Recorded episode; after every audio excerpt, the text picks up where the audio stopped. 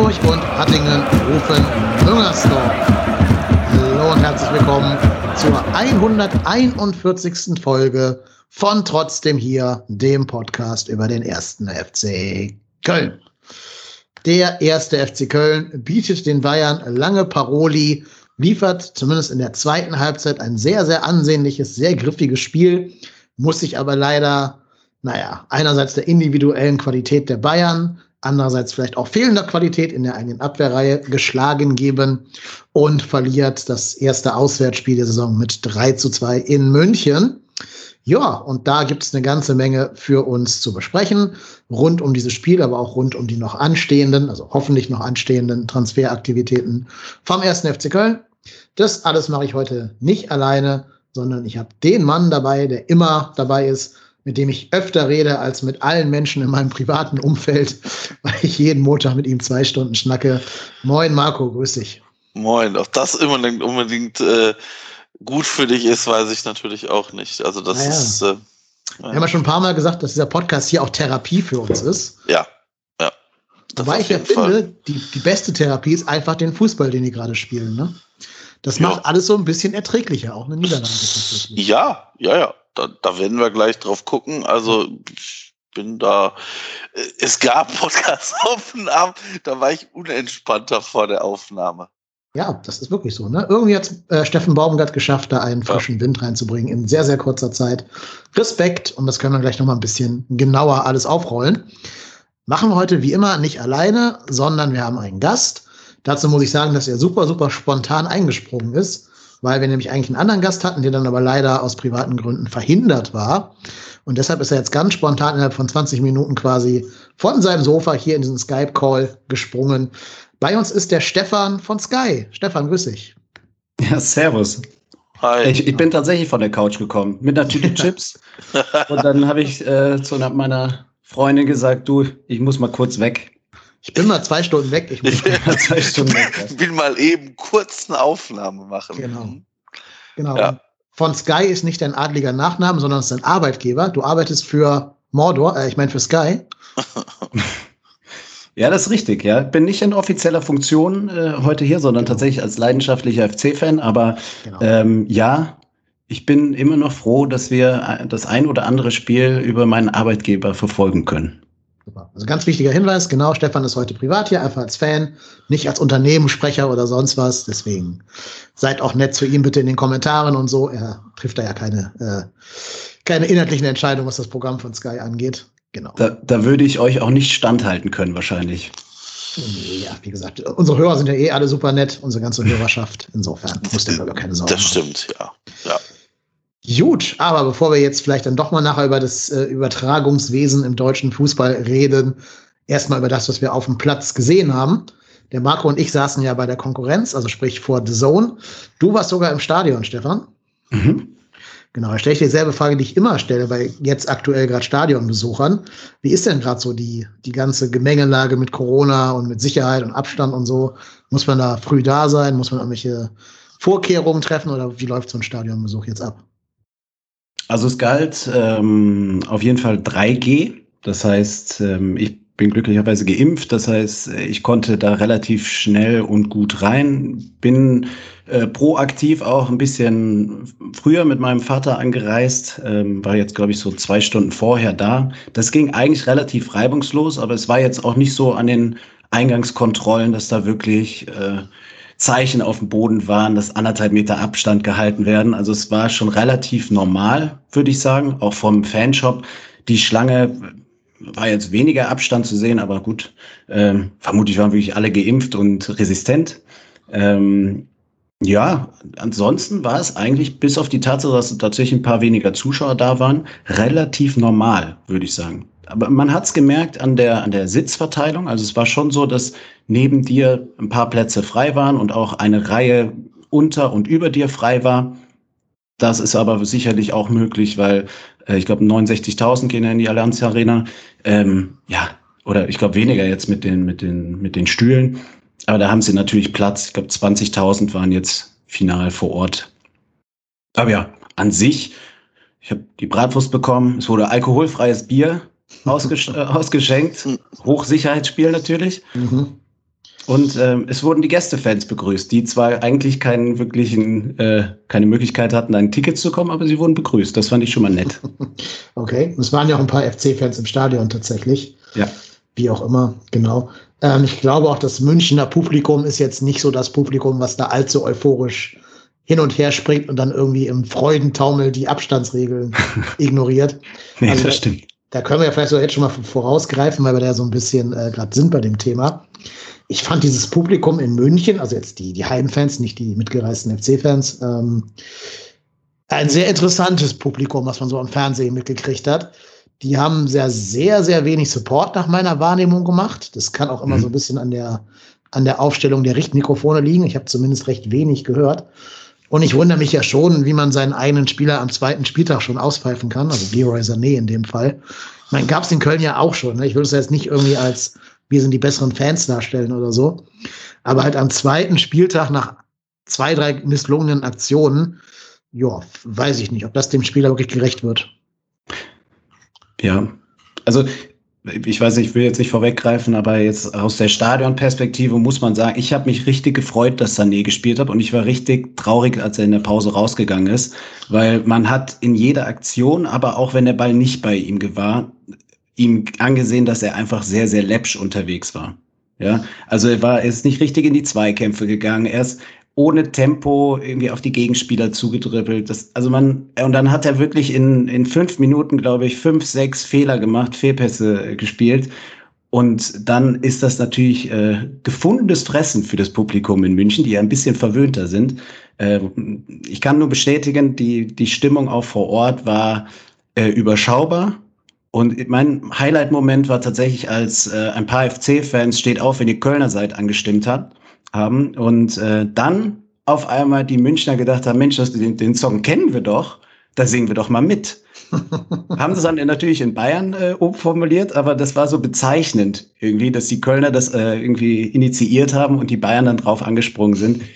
Also es war eher eine Nörgel-Atmosphäre, ja, mhm. wie bei uns in ganz, ganz schlechten Zeiten. Ja, ich vermute mal, in München sind aber auch die Ultras nicht anwesend, ne, sondern nur die Eventis in Anführungsstrichen. Ich nehme an, ja. Ich habe keinen keinen gesehen, der irgendwie organisiert tatsächlich hm. Stimmung gemacht hat. Aber ich kann es, ich weiß es nicht mit Sicherheit. Ich glaube, da sind sich ja fast alle Ultragruppen in Deutschland auch einig, dass man nicht in diesen jetzigen Bedingungen ins Stadion möchte. Hm. Vielleicht bis auf wenige Ausnahmen. Ähm, genau. Ja, dann würde ich sagen, gehen wir mal zum Sportlichen. Äh, ich habe mir jetzt für die erste Halbzeit tatsächlich gar nicht so viel notiert weil ja, so viel äh, ist da ja gar nicht passiert auf dem Rasen. Wir können kurz auf die Aufstellung blicken. Die war ja fast, fast identisch mit äh, der von dem Spiel gegen Hertha BSC. Nur, dass verletzungsbedingt Jorge Mire Timo Hübers ersetzt hat. Und rechts wollte, ähm, wollte Steffen Baumgart die Geschwindigkeit der Bayern-Spieler auffangen, indem er Boué für Benno Schmitz gebracht hat. Und sonst war da ja alles wie gehabt. Deswegen glaube ich, gibt es da nicht die ganz großen Überraschungen.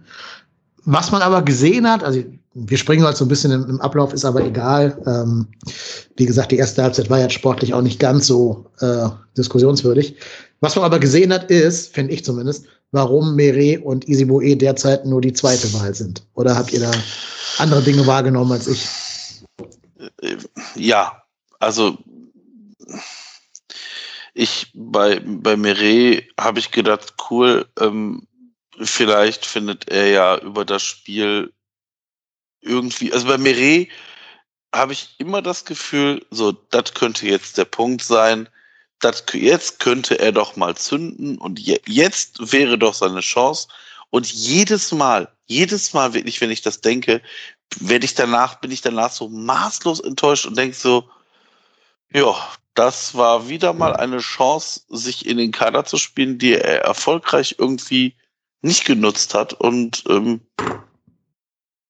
das zeigt, wie fragil das da hinten in der Abwehr ist. Vor allem habe ich mich auch gefragt, was hätte Baumgart getan, wenn sich einer von beiden, also Zychos oder Mire, verletzt hätten?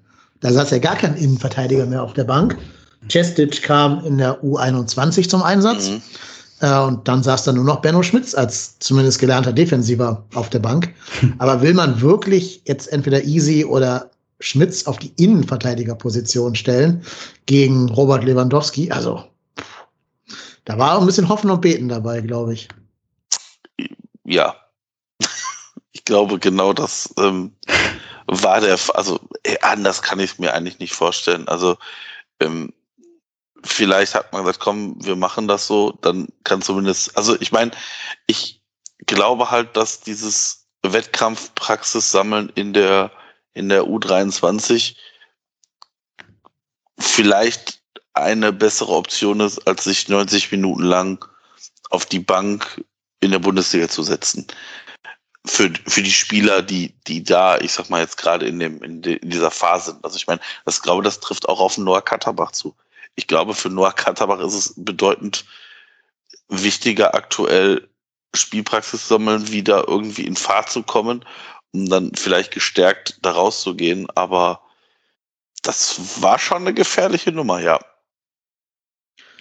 Wobei ich mich frage, hätte, hätte Cestic denn nicht spielen dürfen? Darf der tatsächlich nur einmal am Wochenende einlaufen, äh, nee. auflaufen? Der hätte, hätte mit nominiert werden dürfen, hätte auch spielen dürfen. Wäre halt nur schwer geworden, für ihn die Reise nach München anzutreten, weil die sind ja, ja vorher gefahren. Ja, ja klar. Stimmt. Hätte dann irgendwie im Privatjet nachgeflogen werden müssen oder ja, irgendwas. Okay, ja. ja. also daran ist, glaube ich, eher gescheitert. Aber ja, weiß ich nicht. Es, er wird ja nicht, wie, ne? Sorry, ja. Er wird ja wahrscheinlich, also Baumgart wird ja sicherlich auch einen Plan B gehabt haben. Also vielleicht, ich meine, Ljubicic soll ja auch angeblich in der Innenverteidigung spielen können. Also ich kann mir irgendwie, also das wäre ja. schon sehr fahrlässig, wenn man keine Option für die Innenverteidigung mehr sonst hätte. Und Isoboe, ja, ich glaube, in der, also gerade jetzt auch in der ersten Halbzeit, soweit ich mich erinnern kann, da hätte ich ihn jetzt auch nicht gern als Innenverteidiger gegen Lewandowski gesehen. Ähm, sehr, sehr spannend. Und ich hatte tatsächlich auch das gleiche Gefühl. Ich habe mich richtig gefreut, dass Meret spielen darf, weil ich auch die Hoffnung hatte, dass er sagt, hey, der spielt, der spielt jetzt so gut, dass er dann auch nicht mehr so richtig rausrotiert. Ja, ja, war leider nicht so. Ja, ich meine, wir können ja mal ein bisschen versuchen, die Perspektive von Meret einzunehmen. Weil ich finde ja schon, dass unser Freund Markus Gistol dem auch ein bisschen mitgespielt hat. Also der war ja, der hat ja seine stärkste Phase, seit er beim FC ist, in dieser ähm, Januar, Februar Zeit unter Markus Gistol gehabt und war dann ja plötzlich von heute auf morgen, als Bornau dann wieder fit wurde, raus aus der Mannschaft. Mhm. Das fanden wir, glaube ich, alle so ein bisschen befremdlich, weil er hat sich ja nicht zu Schulden kommen lassen. Während halt Rafa Tschichos daneben immer mal wieder für den einen oder anderen Patzer gut ist. Und ne, vielleicht kostet sowas ja auch ein Spieler so die letzten paar Prozent, wenn du halt merkst, so, A, der Trainer vertraut dir nicht, aber B, im Verein gibt es auch keinen, der sich mal für dich einsetzt. Während halt, wie gesagt, ein Chichos äh, komplett gesetzt ist, Vizekapitän ist, an den geht keiner ran. Und ja, ich kann mir auch vorstellen, dass das auch so ein paar Prozentpunkte Leistung vielleicht kostet. Definitiv. Ja, glaube glaub ich auch. Also kann oder kann ich mir vorstellen, ja. Ähm, aber also dann wiederum, also ich meine, ich weiß nicht, wie viele Jahre jetzt Mere in jeder Transferperiode hört man ja Merewe weg, Merewe weg, Merewe weg. Also A, frage ich mich, findet der keinen Verein, der ihn nimmt oder, oder, oder das für, für eine Ablöse nimmt, weil äh, im, im Verschenken ist der FC ja groß oder im Draufzahlen ist der FC ja groß. Aber da sehe ich die Not jetzt nicht so extrem, weil ich, ich sage jetzt mal vorsichtig, bei Baumgart, ich habe nicht das Gefühl, dass Baumgart nach tatsächlich nach Namen oder nach irgendwelchen Eitelkeiten aufstellt. Das traue ich Baumgart aktuell noch bei uns nicht zu. Aber ich habe jetzt auch nichts gesehen, was weitere Einsätze jetzt groß rechtfertigen würde bei Meret. Gut, ist ja jetzt auch erstmal das erste Spiel gewesen in der Saison. Ich, ich fand auch Meret, wenn man sich überlegt, vor zwei, drei Jahren, da kam er ja auch immer gerne mal mit einer Plauze aus dem Sommerurlaub. Ähm, das hat er ja dann irgendwann tatsächlich in, in, den Griff bekommen. Ich weiß gar nicht, wie es vor dieser Saison, ich glaube, da war es jetzt auch nicht perfekt, aber äh, es war vor zwei Saisons, vor der Gistol, der letzten Gistol-Saison, da kam er wirklich topfit zurück und man hat das Gefühl, hey, der gewinnt Sprintduelle auf einmal, was vorher undenkbar war. Ähm, und da hatte ich schon das Gefühl, dass der, dass der was machen könnte. Dann kam genau das, was eben angesprochen wurde. Er wurde nicht, er hat nicht das Vertrauen bekommen. Und jetzt weiß ich auch nicht, ich glaube, es ist noch zu früh, ihn jetzt komplett, ähm, sagen wir mal, jetzt äh, eine Zukunft abzusprechen, aber er ist jetzt auch schon relativ lange dabei und hat sich immer noch nicht durchgesetzt. Ich glaube, er, er erwartet viel von sich und von anderen. Ja, er sieht sich, glaube ich, auf einem anderen Level. Aber puh, ähm, ich, ich habe kein so gutes Gefühl und das bin ich, glaube ich, nicht der Einzige, der bei der aktuellen Innenverteidigung sagt, so, okay, das, das könnte noch Potenzial sein. Mhm. Da kommen wir auf jeden Fall nochmal gleich im Transfersegment drauf zurück, auf dieses Statement. Ähm, ich finde es aber schon auch bezeichnend. Es gibt bei uns ja so Spieler, wo du immer denkst, die haben jetzt mal so die, die, den Sprung vielleicht geschafft. Aber egal welcher Trainer da ist, egal welches System, die schaffen es irgendwie nie, sich mal dauerhaft durchzusetzen. Das sind Easy, das sind Mireille, das ist auch ein Sally Oetschan, der jetzt nach einem Spiel wieder raus ist. Und irgendwann, wenn es immer andere Trainer sind, dann ist es immer noch nicht mehr die Schuld des Trainers. Sondern ich glaube, da muss der Spieler sich auch mal hinterfragen, ob er nicht vielleicht auch ja, ein bisschen äh, mehr Schein als Sein ist. Ja, das, also das, das sehe ich auch so. Also bei, bei Sali, ähm, das ist halt eine Position, wie gesagt, keiner von uns weiß, was tatsächlich noch mit, äh, mit Skiri passiert. Wie gesagt, da werden wir nachher drauf kommen. Aber das ist zum Beispiel eine Position, die würde ich jetzt noch so ein bisschen ausklammern. Ja, aber sagen wir ehrlich, Sully wird niemals diese Doppel-Sechs, äh, diese einzelne Sechs, Entschuldigung, diese einzelne Sechs, auf die Art und Weise spielen können, wie du das in dem System spielen musst. Sully ja, hat, hat, Stärken, ohne Frage. Ne? Ich finde den einen sehr guten Achter, körperlich robust, auf dieser Keins-Position quasi. Ne? Was er aber nicht hat und jetzt mit, Wert ist er 23, auch nicht mehr lernen wird, ist Raumgefühl. Der weiß halt nie, ob hinter ihm einer steht, ob hinter ihm viel Raum ist, wenig Raum ist, welchen Raum er abdecken muss. Hat er einfach nicht, weil er auch in der Jugend Offensivspieler war. Das ist gar kein Vorwurf von ihm. Ne? Mhm. Aber ich glaube, deshalb kannst du dir nicht erlauben, zu planen, dass dann Sally Oetschan der Kronprinz von Alice Skiri wird. Nicht in dem System. Also wenn muss Baumgart eben was an dieser Raute ändern. Ja, das kann ja, ja, würde ich auch so unterstreichen. Also sehe ich, sehe ich nicht viel anders. Ähm, wird spannend sein. Also wie gesagt, bei, bei Sali bin ich wirklich gespannt. Ähm, ich bin da noch sehr positiv, weil ich sage jetzt mal vorsichtig, Baumgart wollte ihn ja haben. Und wenn so ein Trainer einen Spieler haben will, sieht der ja in dem irgendwas. Und nochmal, wir sind jetzt am zweiten Spieltag, wir sind jetzt nicht am 32. Spieltag. Ähm, da ist ja noch sehr, sehr, sehr, sehr, sehr, sehr, sehr viel möglich. Und deswegen möchte ich da jetzt bei Sali noch nicht so den Stab drüber brechen. Ich, ich glaube auch, ähm, Baumgart hat ja gesagt, dass er jetzt keine klassische Startformation hat, die jedes Spiel dann auflaufen wird. Deswegen glaube ich auch fest dran, wenn wir jetzt an den Pokal denken, dann ans erste Spiel, ans zweite Spiel, da gab es ja immer spannende Änderungen und ich glaube wirklich, auch von den Wechseln her, dass er ja, das, zum Beispiel würde ich jetzt nicht meine Hand für ins Feuer legen, dass Sally nicht von Anfang an gegen Bochum spielt.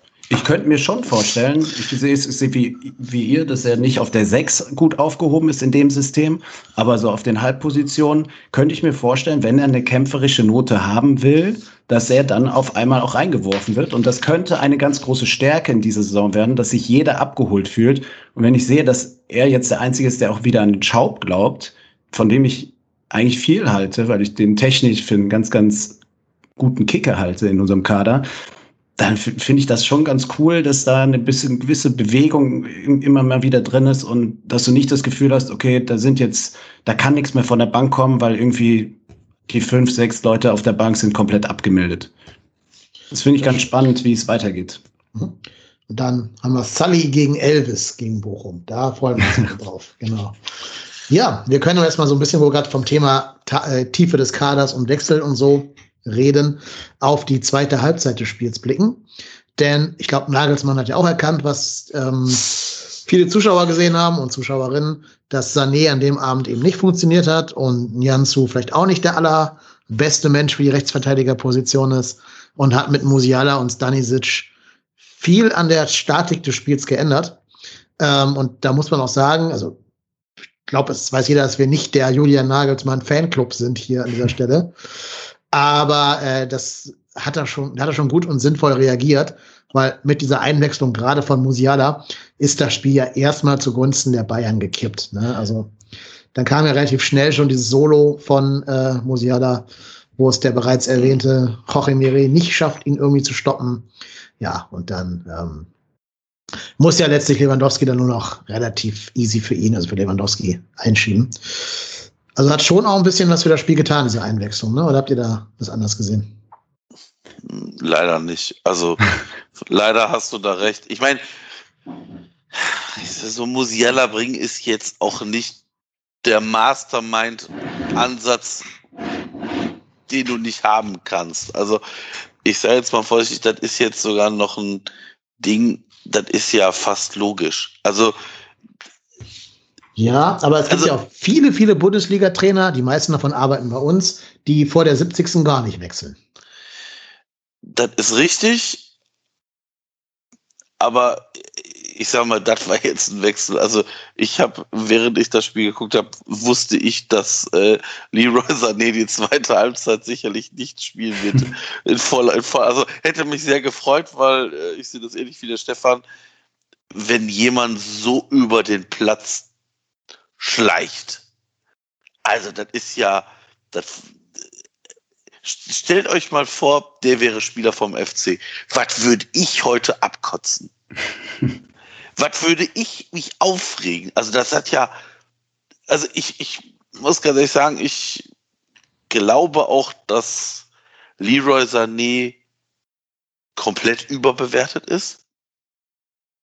Ich sehe das nicht, ich sehe in dem keinen, keinen, ich sage jetzt mal vorsichtig, Weltklasse-Profi oder zumindest keinen Profi, der in den im obersten Regal aktuell unterwegs ist.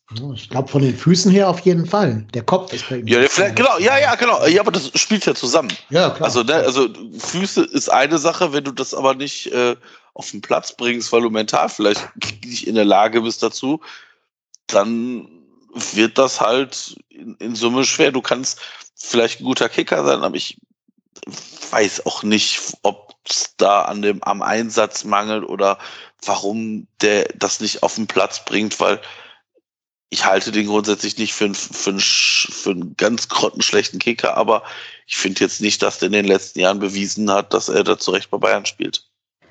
Ja, vor allem, vor allem hast du es gesehen, dann durch den Wechsel zu Musiala ja.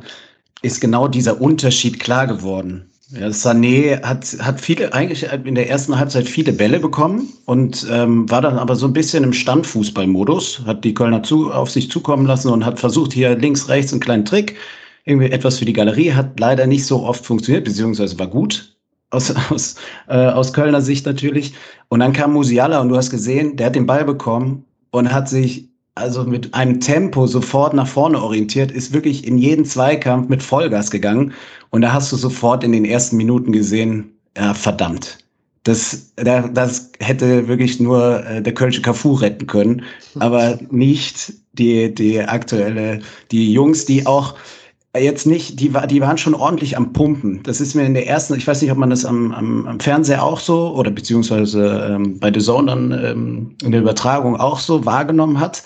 Aber die waren, sag ich mal so, in der 30., 35. Minute waren die gut am Pumpen, die Jungs, und haben auch die, du hast gesehen, dass die Abstände auch immer weiter wurden. Und äh, gerade auch ein Ut hatte öfters mal irgendwie die Arme, äh, sag ich mal, in den Seiten und die, puh. Also ich hatte eigentlich, ich glaube, unser Glück war, dass die, die Münchner gar nicht so richtig wussten, wie ihr System funktioniert. Und sie haben auch nicht sehr zielstrebig und kämpferisch gespielt, aus meiner Sicht. Zumindest in der ersten Halbzeit. Es waren immer so Einzelaktionen, die gefährlich wurden. Ein Lewandowski, der, der natürlich eine unfassbare Ballbehandlung hat und auch wieder, auch wirklich Kilometer gemacht hat, gefühlt. Also, ähm, aber Angst hat das ja in der ersten Hälfte nicht gemacht und in der zweiten Hälfte dann mit dem Wechseln boah, da hat man schon, hat man schon gesehen, dass die, gemerkt, dass die Dynamik dann sich komplett verlagert und auf einmal so ein bisschen, ja, ein Offensivdrang entsteht. Mhm. Ja. ja, natürlich, unser Spiel ist ja auch unheimlich kräftezehrend, ne? Dieses ja. ständige Anlaufen. Da gab es ja mal eine Szene schon in der ersten Halbzeit, wo zwei Spieler, Marc Uth und Jan Thielmann, plötzlich ja. vor Manuel Neuer auftauchten und den also gezwungen haben, den Ball irgendwo ins, ins äh, Tor auszupöllern. Aber das kostet natürlich Körner, ne? Also diese Art zu spielen, über 90 Minuten, vielleicht sogar über 70 Minuten aufrechtzuerhalten, kostet unheimlich viel. Und ähm, ich glaube, da kann man auch jetzt in der Saison gar nicht mehr viel Konditionen bolzen. Ähm, deswegen muss man hoffen, dass gute Grundlagen geschaffen worden sind. Genau dazu haben wir einen Hot Take bekommen. Den Hot Take von P-Rod. Da sollten wir vielleicht mal ein eigenes Segment draus machen irgendwann. Ja. P-Rods Hot Take. P-Rods Meinung. Genau. P-Rod, genau. P-Rod hat folgendes geschrieben. Äh, Augenblick. Er hat geschrieben, Trainer Gistol war der perfekte Vorgänger für Baumgart. Denn fit sein und laufen können die Jungs jetzt. Bei Uth sieht man, dass eine Vorbereitung unter Baumgart dafür nicht komplett reicht. Und der hat vorher in Schalke nicht so viel Konditionen gebolzt hat. Und mit Baumgart, Baumgart gibt es jetzt einen konsequenten Plan, der zur Not halt 90 Minuten in dein Ohr von der Seitenlinie aus reingebrüllt wird. Aber die These, dass Gistol vielleicht der perfekte Vorgänger war für Baumgart, mhm. die finde ich zumindest interessant, weil ne, der hat ja sehr viel Wert auf Kondition, Bolzen, auf Physis und so gelegt. Und das ist vielleicht jetzt was, wovon die Mannschaft dann unterm Strich doch profitieren kann, als wenn jetzt zum Beispiel Baumgart eine äh, Solle Sulbacken Mannschaft übernommen hätte, die dann von Haus aus schon nur Luft von 50 Minuten hat, ohne Pressen. Ja. Ja, oder hier, oder wie, wie, wie hieß er nochmal ähm, vor. Achim Bayer Lorzer. Genau, Achim Bayer Lorzer. Ja, äh, ja, na klar. Also ich, ich muss ganz ehrlich sagen, ich ähm, habe äh, jetzt natürlich auch da die Folge äh, 24-7 FC gesehen und ähm, die, die da frei verfügbar war. Ähm, und auch da siehst du ja, wie Uth irgendwie, ich weiß gar nicht, in welchem Testspiel, war das nicht auch gegen die Bayern? Gegen Bayern, ja. Mhm. Wo, irgendwie, wo er irgendwie Uth äh, ein Mikrofon hat und sagt, ich meine, jetzt weiß man natürlich nicht, ob der das sagt, weil er weiß, dass er das Mikrofon um hat und irgendwie sagt, boah, es sind 20 Minuten um und ich bin schon am Pumpen. Ähm, ja, stimmt. also, ja, ja, ich glaube auch, dass es sehr kräftezehrend ist. Ich, ähm, das kann natürlich sehr gut sein, dass da der eine oder andere von, von der Vorbereitung letztes Jahr profitiert. Und ich glaube, das macht halt einen Unterschied, wenn du, ich sag mal, auf einem gewissen Konditionsniveau bist. Ich meine, das kennt ja jeder, der nur ansatzweise irgendwie einen Sport macht. Wenn du ein gutes Grundniveau hast, dann ist es einfacher, da nochmal ein bisschen was drauf zu packen, äh, als wenn du bei, bei Null anfängst. Also, das ist ja auch ganz klar. Ja, und offensichtlich, äh, sorry. Ja, nee, mach euch, mach euch. Offensichtlich äh, scheint die Intensität im Training ja wirklich ähm, noch mal ein Stück weit höher zu sein. Ich weiß nicht, habt ihr die Statistik gesehen, dass wir jetzt tatsächlich irgendwie die, die läuferisch stärkste Mannschaft aktuell sind, sogar in der Bundesliga? Ja. Das wäre ja vor, vor ein paar Jahren undenkbar gewesen. Ähm, ja, das, das ist tatsächlich schon, schon schön. Ja, das ist ja eigentlich das, was, was wir oder was viele Fans jahrelang gefordert haben, dass zumindest das stimmen muss, der Einsatz und irgendwie, dass man sieht, was man will. Und ähm, ich glaube, dass ähm, Stanislavski hat das damals, glaube ich, umgedreht. Das war der Erste, der so ein bisschen über dieses Kämpferische kam und vielleicht auch nur über das Kämpferische. Und da hat so ein bisschen Umdenken stattgefunden. Was mich interessiert, eure, eure Meinung interessiert mich da tatsächlich, was ich mich oft frage, ist, der Bayer Lorzer war doch damals auch jemand, der gesagt hat, er will so ein aktives Pressing spielen, vorne attackieren, angreifen. Und dann haben wir relativ schnell gesehen, äh, dass es nicht so gut funktioniert. Und die Spieler haben ja auch dann gesagt, boah, da werden wir relativ schnell überspielt. Ist das jetzt beim Gaum, Baumgart jetzt großartig anders? Oder hat er es vielleicht im Detail einfach besser umgesetzt? Also ich habe, also ohne es zu wissen, habe ich das Gefühl gehabt, also ich meine, das ich kann mich daran erinnern, dass unter Bayer Lorzer in diesem Trainingslager, gegen wen haben wir da gespielt? Gegen zwei spanische Mannschaften. Gegen Villarreal.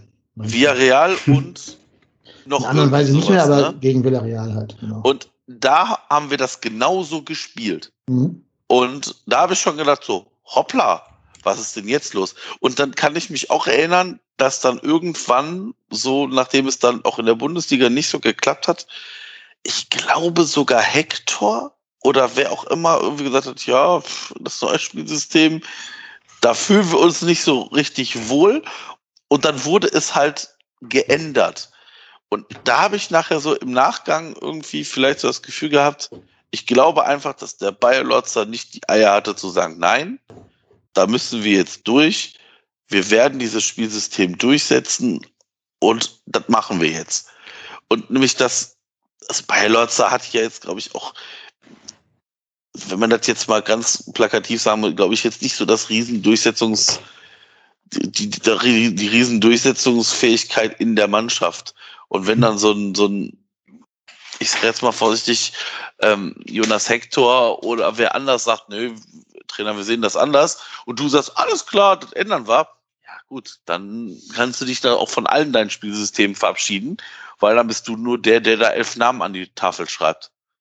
Und hm, ja. äh, ich glaube zumindest, dass Bayer Lorzer auch darüber gestolpert ist.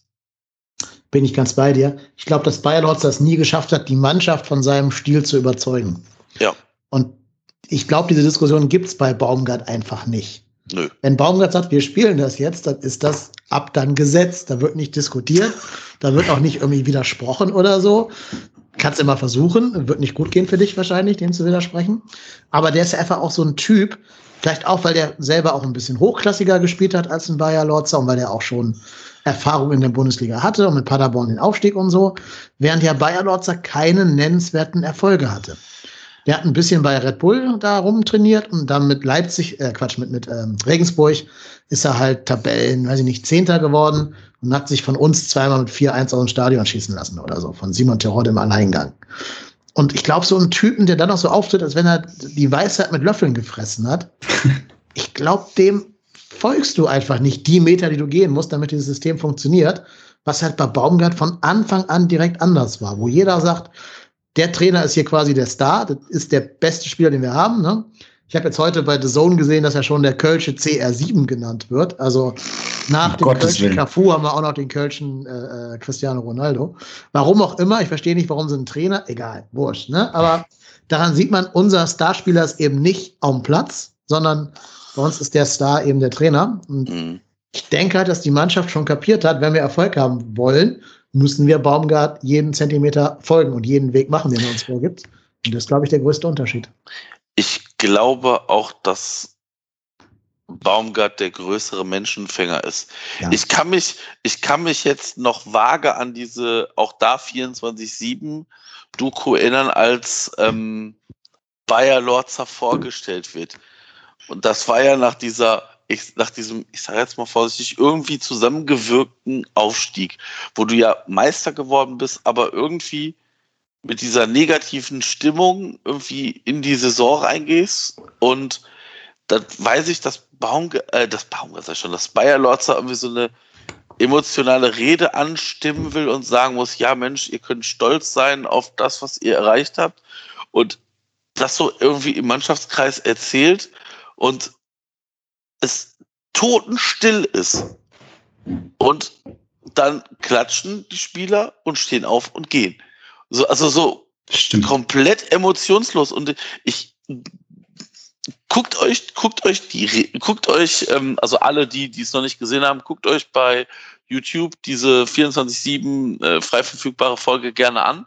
Da ist die ähm, Rede von Baumgart gegen Jena vor dem Spiel gezeigt. Alter Falter. Ich habe beim Schauen Gänsehaut gekriegt. Stell dir mal vor, du stehst in dieser Kabine und der brüllt darum. Und jetzt, ich will, dass wir dieses Spiel und ich glaube, der packt. Ich glaube, der kann halt emotional gut packen. Und wenn du dann als Team siehst, wie gegen Hertha, dass das erfolgreich ist, was du spielst. Ich glaube, das ist halt das Wichtigste. Du musst die Spieler davon überzeugen, dass das erfolgreich ist, was du denen vorgibst. Natürlich tut das weh. Na, also das Spielsystem Baumgart, das, das frisst Körner. Das, das wissen die Spieler und gerade dann musst du die Spieler davon überzeugen, dass das richtig ist, was sie machen. Dass das Spielsystem richtig ist, dass du damit erfolgreich bist. Und ich glaube, dass dieser Start gegen Hertha und aber auch das Spiel gegen die Bayern gezeigt hat, dass das erfolgreich sein kann. Und ich glaube, dass du damit und der, also dass das, dass das zusammenspielt, die Emotionalität vom Baumgart, die Ansprache der Spieler, ich glaube auch, dass das fruchtet. Und wenn du dann noch erfolgreich bist, das, das greift ja alles ineinander. Das ist wie das, das nächste Zahnrädchen und das nächste Zahnrädchen und dann läuft alles und oder zumindest läuft in die richtige Richtung. Dann glaube ich, kommst du auch nicht als Spieler so schnell dahin zu grübeln. Und wenn du dann einen Trainer hast, der auch noch komplett hinter dieser Idee steht und sagt, nein, das machen wir, weil ich davon überzeugt bin, dann wird es da keine großen Diskussionen geben im Team. Ja, genau, glaube ich auch. So, wir springen heute so ein bisschen durch die ganzen Themen. Wir waren immer noch beim 1-0 quasi. Ähm, aber relativ bald stand es dann ja auch schon 2-0. Können wir, können wir noch mal kurz über Timo Horn da sprechen? Jetzt schon. Okay, ich habe mir das fürs 3-2 aufgehoben, aber. Ja, aber können wir einmal kurz drauf, also ich habe es in Live-Geschwindigkeit gar nicht so schlimm vor Augen gehabt. Ich habe es aber dann irgendwie jemand unserer, einer unserer Hörer hatte das in, in seinen Post gepackt. War, war, wo steht Timo Horn da? Der steht ja so vor dem, also wo, welchen Raum will der abdecken? Also der steht vor dem Pfosten, aber so seitlich vor dem, also, der steht ja außerhalb des Tores. Das ist für mich irgendwie schwer greifbar. Ja, kann man dir, glaube ich, schwer widersprechen. Ähm, das war noch nicht der Horn der Woche, aber der war auch schon, war auch schon. Da, da denke ich mir, wenn, wenn er halt, weiß ich nicht, drei Schritte weiter im Tor steht, ob der das Ding von, von Lewandowski hält, weiß ich nicht, aber zumindest die Chance wäre größer gewesen, vielleicht angeschossen zu werden. Ja, das sind leider halt die altbekannten Schwächen. Ne? Also keine Raumabdeckung. Hm. Immerhin ist ein paar Mal rausgerannt, kann man auch positiv an. Ja, ja zwei, ja, vor dem Strafraum geklärt. Ne? Man muss ja auch nicht immer nur die schlechten Sachen sehen beim, beim Panda. Hat ja auch ein paar Mal gute Schüsse noch gehalten, aber du hast schon recht bei diesem 1-0. Und dann ja später auch beim 3-2, da gucken wir dann drauf, wenn wir soweit sind. Ähm, kann man sich als Torwart, glaube ich, anders verhalten, um den Erfolg, die Erfolgswahrscheinlichkeit zu erhöhen, einen Ball zu halten. Ja. Ja. Wobei das Tor ja äh, definitiv auf Meret ging, ne? Ja, also, also, ja klar. Also, befürchte, dass selbst Timo Horn ist da jetzt sicherlich nicht die Alleinschuld, aber da habe ich mich so gedacht im, im, im Nachgang so, warum, wo steht der da? Also klar, ja, das, also das Meret muss das anders machen. Da sind, glaube ich, schon drei Fehler. Ne? Erst ist die, die Außenbahn, die linke Bayern, rechte Kölner Außenbahn komplett frei, weil Easy da auch falsch steht. Mire muss aus der Position raus und verliert dann diesen Zweikampf relativ läppsch. Und weil Mire halt raus ist, ist dann wiederum keiner bei Lewandowski, auch weil Tschichos gar nicht guckt, wo Lewandowski steht, sondern ja, einfach ja. nur zum Ball guckt. Ja, und Timo hat halt versucht, irgendwie sich nicht ins kurze Eck einreihen mümmeln zu lassen, ne, wie gegen diesen, den Isländer da von, von Bielefeld. Mhm. Hat aber Pech, dass Musiala nicht schießt, sondern halt einen Pass nach innen wählt auf Lewandowski. Und ja, ich sag mal so, ist jetzt vielleicht, äh, bei, hat sich rumgesprochen bis zu unserer Abwehr, dass Lewandowski ganz gerne mal ein Tor schießt. Also den kann man auch mal decken im Strafraum, wenn man nicht nur auf den Ball guckt, sondern auf den Gegenspieler. Weil außerdem war da keine andere Anspielstation, wo Musiala den Ball hätte hinspielen können. Also vielleicht war es sogar von Timo gar nicht doof, den kurzen Pfosten zuzumachen, wenn er sich darauf verlässt, dass Zichos eben den, den Lewandowski. Ja, ja, ja, okay, ja, geschenkt, geschenkt. Also ja, war, war in Summe hätte man das besser verteidigen ja. können. Ja, ja, das ist typisches ja. FC-Gegentor. Ja. Keiner macht den Patzer des anderen gut, sondern im Gegenteil, jeder setzt einen Patzer auf den Patzer des anderen obendrauf.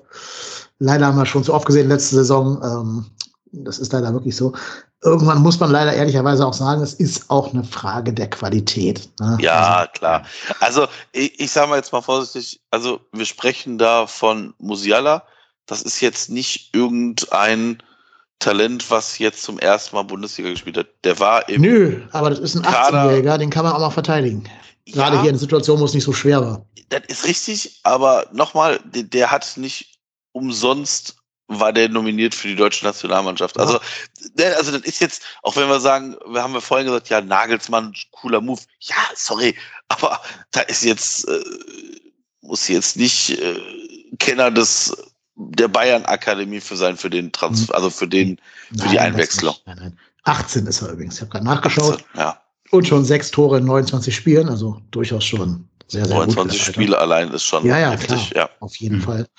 Ähm, nee, trotzdem sage ich, mit der Auslinie als dein Verbündeter kannst du den Musiala da verteidigen, als Miret. Ja, Ich glaube, hat Miret hat gedacht, der Ball würde ins Ausgehen und hat nicht damit gerechnet, dass er den noch kriegt, der, der Musiala. Ist aber egal. Ich finde, wir haben dieses Tor jetzt wirklich zerredet. Ähm, kommen wir noch zwei. Insofern können wir lieber über äh, das nächste reden. Ne? Ich glaube, Gnabry äh, schießt die meisten Tore seiner Karriere gegen Köln, habe ich ohne Statistik gehört. So ja auch in diesem Spiel dann wieder zwei. Ähm, ja, Lewandowski rüber zu Müller. Ich fand, da war ausnahmsweise auch mal Jonas Hector nicht so gut in seinem Positionsspiel, weil der versucht ja dann ähm, auf wahrscheinlich Lewandowski zu schieben und lässt damit Müller frei und entblößt damit den linken Flügel. Meret kann noch versuchen, dazwischen zu grätschen, aber macht im Endeffekt das, was letzte Saison, der letzte Spieltag der Hertha-Torwart mit Keins gemacht hat. Also Ja. mit anderen Worten, er legt den Ball quasi direkt auf für Serge Gnabry. Ist halt Pech, weil wenn Meret den Ball irgendwie anders berührt, einen einzigen Grad von seinem Fuß anders, geht der Ball ganz woanders hin. Aber jetzt fällt halt genau dahin, wo es keiner mehr verteidigen kann und Gnabry dann quasi nur noch ja, das leere Tor treffen muss, mehr oder weniger. Ja.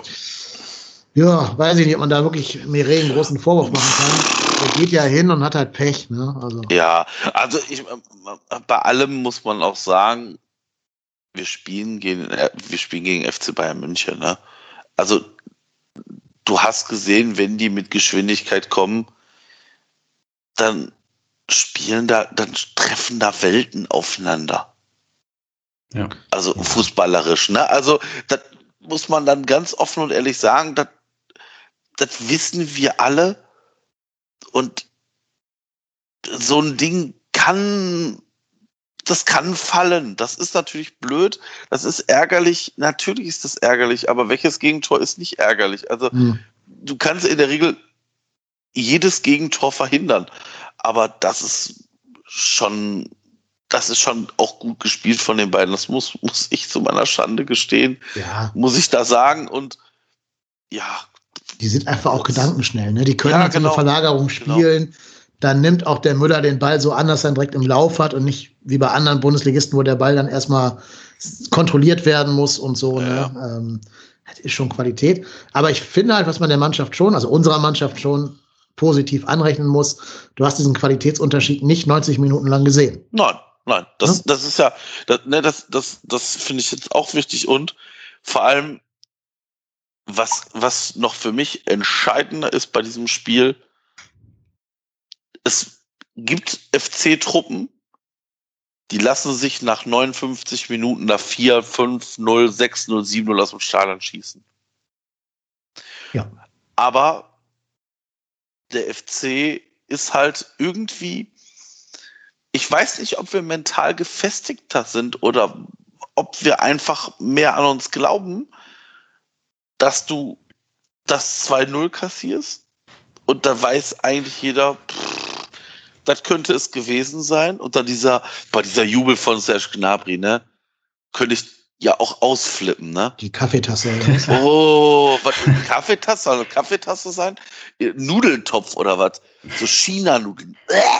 Das macht doch irgendein Basketballer, ne? Diesen Oh, was weiß Move, ich, ey. Jubel. Was weiß ich. Und ähm, ja, aber wie gesagt, du kassierst dieses der 59. weiß, alles klar. Wir haben noch eine halbe Stunde zu gehen. Hoffentlich zerschießen die uns jetzt nicht komplett die Tordifferenz. Und im nächsten Angriff steht es dann auf einmal nur noch 2-1. Und das ist für mich eigentlich das Wichtigste des Spiels. Hatte, Dass du halt nicht aufhörst, nach vorne zu spielen. ich hatte auch so ein bisschen das Gefühl, dass nach dem 0-1 schon irgendwie das Spiel der Kölner besser wurde, weil man so ein bisschen ja gesagt hat, okay, jetzt können wir sowieso nichts mehr verlieren. Ja, man irgendwie gefühlt, weil man so in der, auch am Ende der ersten Halbzeit und Anfang der zweiten Halbzeit hat man so ein bisschen drauf gewartet und gebettelt. Man war nicht mehr, man hat den Zugriff nicht mehr so hinbekommen. Und dann nach dem 0-1 und spätestens nach dem 0-2 hat man gesagt, okay, ja, Vollgas, dann können wir jetzt eigentlich wieder unser Spiel spielen. Also eigentlich eine Reaktion gezeigt, die man gar nicht erwartet oder die viele Mannschaften dann auch nicht zeigen, wie ihr schon gesagt habt, dass man dann zusammenfällt und irgendwie den Kopf hängen lässt, sondern dann war es eher, okay, dann ja, dann, wir haben bisher gut gespielt, dann lass noch mal, lass es noch mal versuchen. Und das hat sich ja dann auch aus, ausgezahlt. Ja, genau. Manchmal setzt ja auch so ein Gegentor dann noch mal die, die letzten paar Zentimeter frei, die du ja für dieses Baumgart-Anrennsystem auch brauchst. Und das schien mir hier auch der Fall zu sein. Und dann ist natürlich super, wenn du halt so schnell belohnt wirst, ne? Und nicht jetzt irgendwie bis zur 81. anrennen musst, bis vielleicht das 2-1 fällt oder so, sondern wie Marco gerade schon gesagt hat, direkt ähm, kommt Hector da auf links durch. Da sah dann auch dieser, der junge Stanisic nicht so gut aus auf seiner Seite da. Ähm, ja, und dann ist in der Mitte halt der kommende Torschützenkönig der Bundesliga, Anthony Modest. Und der macht so einen, wenn er ungedeckt ist, macht er so einen Kopfball halt eben auch wie anderen Schuss mit so einer entsprechenden Wucht da rein. Da sieht auch Süle super scheiße aus, ähm, finde ich. Also ja. da müssten die Bayern sich auch mal fragen, was wollen die machen, wenn da nicht Modest steht, sondern Romelu Lukaku oder Mason Mount oder so. Also da haben die Bayern auch noch viel Arbeit vor sich. Soll jetzt uns egal sein, weil wir davon ja profitiert haben in dem Moment. Jo. Schöne Flanke. Also allein da sieht man, dass Hector vielleicht doch auch einen Wert als Linksverteidiger haben kann, auch offensiv, weil der halt flanken kann, anders als vielleicht andere unserer Linksverteidiger das manchmal hinkriegen. Mhm. Ja, und dann hat dieses Tor ja auch eine ganze Menge freigesetzt dann bei uns, weil wir sofort danach auch schon das 2-2 gemacht haben, tatsächlich. Ja, und was wichtig ist, vor dem 2-2 ist ein so eine Szene von Horn, wo ja. er rauskommt, nämlich. Ja, genau. Gegen Müller. Und vor dem mhm. Strafraum gegen, gegen Thomas Müller. Den hätte er nochmal schön den Fuß treten können, oder? Schade, schade. Hätte ich mich gefreut auf, diese, auf die hässlichen Szenen ja, von dem dann wäre es aber, rot, da, dann wär's aber rot gewesen, aller Wahrscheinlichkeit nach. Wäre vielleicht auch nicht so gut gewesen dann. Naja, aber, aber das, na, aber und, und dann, wie gesagt, du hörst halt nicht auf und das ist halt das, was mich wirklich aktuell sehr positiv stimmt, dass du halt, dass da halt nicht angefangen wird, oh, jetzt und dann irgendwie es wird dann wieder nachgedacht, oh ja, und sondern die spielen Vollgas weiter nach vorne und dann kommt die Flanke von Easy. Also ich habe selten Flanken von Easy mit der Qualität gesehen, muss ich auch ganz ehrlich sagen. Mhm. Ähm, und was dann Marc Uth damit macht, ist auch schon ist auch schon nicht so verkehrt. Also ja, und dann steht es auf einmal 2-2 und ich glaube, die Bayern wussten kurz nicht, wie den geschieht. Weil ich glaube, die Bayern sind in, so einem Modus, wo, die wissen, ah, wir müssen dann 1-0 machen, wir müssen da 2-0 machen. Dann ist in der Regel der Ofen aus. Mhm. Und dann kommt so der erste FC Köln und zeigt in drei Minuten mal eben beide Mittelfinger. Ja, und genau. brüllt dich ähm, auch noch an. Ne? Also, mein Gefühl ist aber auch, dass die ordentlich Flanken geübt haben im Training weil da einige sich jetzt verbessert haben. Also Modests ja. Flanke ja vor dem, vor dem Berlin-Tor da von Keins, äh, Easy. Thielmann. Ja, Thielmann, genau. Also Keins kann ja immer schon gute Flanken schlagen. Wenn das so ist, hast du ja einige, die halt vorne einen Modest oder auch mal einen Anderson bedienen können. Das wäre natürlich äh, sehr hoffenswert. Ja, oder halt die Spieler, die, die mit einrücken, also wie jetzt Uth oder mhm. Vielleicht mal Lubicic oder wen auch immer. Also ich glaube, das ist halt, das ist natürlich ein gutes Mittel, wenn du vorne einen, ich sag jetzt mal, fitten Modest oder fit oder einen gut aufgelegten Sebastian Andersson hast. Ja. Du hast einfach da einen drin stehen, den du halt nicht ungedeckt stehen lassen kannst. Mhm. Und wenn dann im Hintergrund noch irgendwer mit einrückt, ja, Alter, dann kann das auch für Gegner wie, wie Bayern bitte ausgehen. Und ähm, das ist schon, das, wie gesagt, das macht mich vorsichtig optimistisch, ähm, dass das tatsächlich hinhauen kann, dieses Spielsystem. Ja, klar. Ähm, ich glaube, den Optimismus teilst du mit ganz, ganz vielen Köln-Fans gerade. Was ich aber auch sagen muss, und jetzt äh, habe ich ein bisschen Angst vor dem, was ich jetzt sagen werde, weil ich muss jetzt tatsächlich ein bisschen Kritik an Trainerentscheidungen üben und da habe ich ein bisschen Angst um meine körperliche Gesundheit. Ähm, der Wechsel Duda für Uth hat unserem Spiel nicht gut getan. Ja. Der kam ja recht kurz nach dem äh, Uth Tor, also vier Minuten später. Wird wahrscheinlich Uths Fitnesszustand geschuldet sein. Haben wir gerade schon besprochen, dass Uth nicht ganz so die Luft hat für 90 Minuten. Aber was Duda als Einwechselspieler liefert, pff, schon sehr wenig. Ähm, und ich glaube, wir alle haben gefühlt, was Baumgart gefühlt hat, als Uth da zum Hatten, äh, als Duda da zum Hattentrick angesetzt hat. Da habe ich kurz auch um Dudas körperliche Gesundheit gefürchtet. Ja, ja. also ich glaube, der rennt heute noch Strafrunden ums, ums Geisbockheim in Köln, ähm, nach diesem Hackending da. Nee, also als Einwechselspieler funktioniert Duda scheinbar überhaupt nicht und in diesem Baumgart-System anscheinend auch nicht, weil der Anlaufen jetzt eh nicht so sein, seine ganz große Qualität ist. Ähm, hat andere Qualitäten halt. Nee, aber ich finde, das hat so ein bisschen den Zahn gezogen. Mhm. Dann hast du ja auch eine Zeit lang mit zwei Kleiderschränken da vorne drin gespielt, mit Anderson und ähm, Modest. Da war es ja auch keins rausgenommen, der vielleicht dann mal so eine Flanke dahin auf die beiden schlagen hätte können. Ja, weiß ich nicht. Das ist natürlich auch, also was soll Baumgart machen? Der Kader ist ja nicht tiefer. Ne? Wir können halt nicht einen Musiala einwechseln, wenn Uth nicht fit ist. Weiß nicht, ob da vielleicht hätte schon da schon Lemperle bringen können für Uth anstatt Duda, weil er ja zumindest einfach mal williger ist, was das Anlaufen angeht, der gute Lemperle. Aber ja, ich finde, der Wechsel war so ein kleines bisschen der, der negative Katalysator dann. Wobei ich, wobei ich gedacht habe, ah krass, okay, jetzt geht Ud raus, aber wir bringen Ud, äh, Duda, was ja eigentlich schon, sagen wir, für, ein, für einen äh, damaligen Abstiegskandidaten jetzt keine so schlechter Qualitätsverlust ist, weil, oder, also muss erstmal ein Duda bringen können. Und jetzt im Nachgang kann man natürlich sagen, okay, das hat nicht funktioniert, weil Duda einfach nicht die Spielweise an den Tag gelegt hat, die es jetzt benötigt hätte in diesem Spiel. Aber rein von der Qualität, und wir wissen, wir haben ja auch schon viele gute Spiele von Duda gesehen, war, war mir überhaupt nicht bang in dem Moment. Ja, ich dachte mir so, ja, mega. Ja, was haben wir da eigentlich auf, woher kommt auf einmal diese, woher kommt diese Option, ja, von der Bank? Und deswegen war ich eigentlich positiv gestimmt. Und dann aber, ja, absolut richtig, ja, dann hat er auf einmal angefangen, seine Pirouetten zu drehen. Und äh, ja, das tut dann halt weh, wenn dadurch auch einige Ballverluste zustande kamen. Und ich glaube, dann wird das System echt anstrengend, weil genau diese Ballverluste ja. im Mittelfeld, die sorgen dann dafür, dass, dass die Ketten aufreißen und dass, dass du ganz viele Wege umsonst gemacht hast. Mhm. Und ich glaube, das hat dann wirklich im Nach, in der Nachbetrachtung wehgetan. Ich, da, da bin ich, bin ich voll bei dir. Ich, vor allem davon eines nicht vergessen, du betreibst einen Wahnsinnsaufwand, um den Ball zu erobern. Mhm.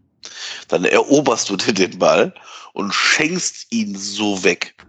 Und ich glaube, das ist auch das, was Baumgart mit diesem, ich weiß gar nicht, wie hat das, wie hat er, der hat doch irgendein Wort dafür auch bei hier 24-7 gesagt. Für was jetzt? Vierlefanz-Fußball? Ach so, ja, ja. Hacken, Trick, Gedönsrad, ne? Und ich glaube, dass ich, das ist natürlich, wenn du das im Testspiel machst,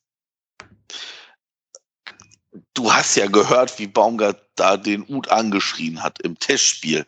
Hm. Alter, ich möchte nicht wissen, was sich André Duda nach dem Spiel hat anhören müssen.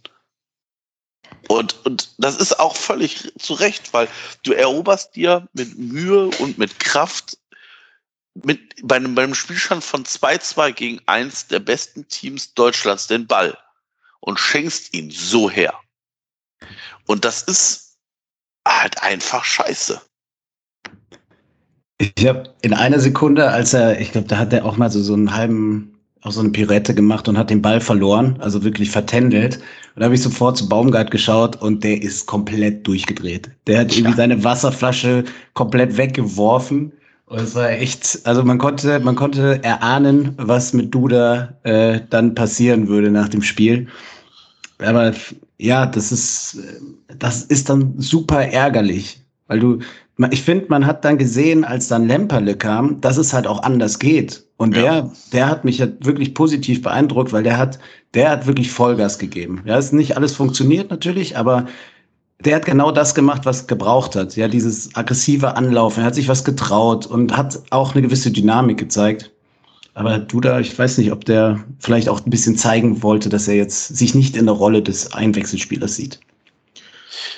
Ja, dann hat das wird aber nicht mehr an die Startelf gebracht. Also ich wollte gerade sagen, das, das wird schwierig für ihn jetzt, weil ich glaube, ja. ich glaube, damit kannst du dir bei Baumgart das auch ganz schnell verscherzen, kann ich mir ja. vorstellen. Weil, weil so ein Baumgart, der sieht doch auch, pass auf, alles klar, ich bringe jetzt den Duda. Ich könnte jetzt einen Lemperle bringen, bring aber den Duda. Dann macht, und nochmal, das ist ja nicht eine Szene, das war ja drei, vier, fünf Mal. Und da denke ich mir so, Junge, also du weißt doch, also dann, dann hat doch jetzt jeder mitbekommen, dass da der Trainer nun mal jetzt nicht so drauf steht. Dann lass es doch sein. Und dann bringst du halt den, den, ich sag mal, jungen, unbekümmerten Spieler aus der, aus der zweiten Reihe, aus der zweiten Mannschaft, der es wahrscheinlich zum, zu einer hohen Prozentzahl so macht, wie der Trainer es vorgegeben hat. Und ich könnte mir vorstellen, dass die nächste Auswechslung eher nicht Duda, sondern eher Lemperle ist. Hm. Nicht gewundert, wenn er Duda direkt wieder runtergenommen hätte, dann tatsächlich. Ich glaube, ich, vielleicht aufgrund des Wechselkontingents vielleicht nicht, weil du ja dann auch gucken musst. Ich meine, das ist ein Ding, das kannst du machen, aber machst du das in einem Spiel, wo Nein, du vielleicht ich, jede Wechseloption brauchst? Ich meinte, als Thielmann eh kommen sollte, dass er dann statt, äh, wen hat er rausgenommen? Okay. Modest, glaube ich, ne? Stattdessen, ja. äh, dass er dann Lemperle direkt für Duda rückt, anstatt für mhm. Modest war. Also. Ja. Aber sorry. Ja, aber äh, ne, ich meine, nimmst du jemanden runter, der, ich sage jetzt Nein. mal, in der 66. kommt und bringst den dann in der. Äh, das war jetzt auch nicht zu 100% ernst gemeint, das ging mir mehr um Baumgarts Gemütszustand. Ja, ja, ja. Ja, wobei mich auch gewundert hat, dass Baumgart nicht sogar noch ein fünftes, also er, er hat ja nur viermal gewechselt, ne?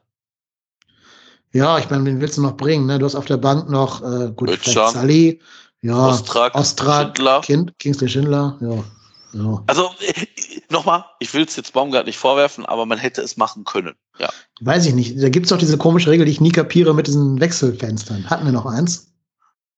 Mm, aber da schon wir uns das, gesagt haben. Ja, ja, du darfst nur, du darfst nur drei Wechselfenster ja, außerhalb wir haben der. dreimal gewechselt. Also hätte er höchstens mit dem letzten Wechsel direkt drei Spieler einwechseln dürfen. Ja, genau, genau. Also da, genau. wo Schaub und Lemperle kamen, hätte er dann noch Schindler mit dazu bringen müssen.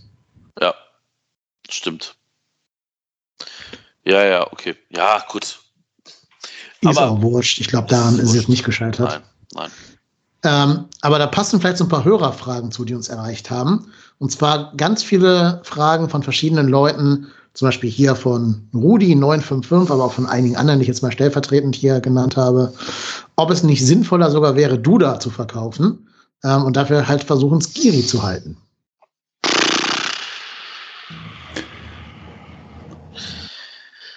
Ich,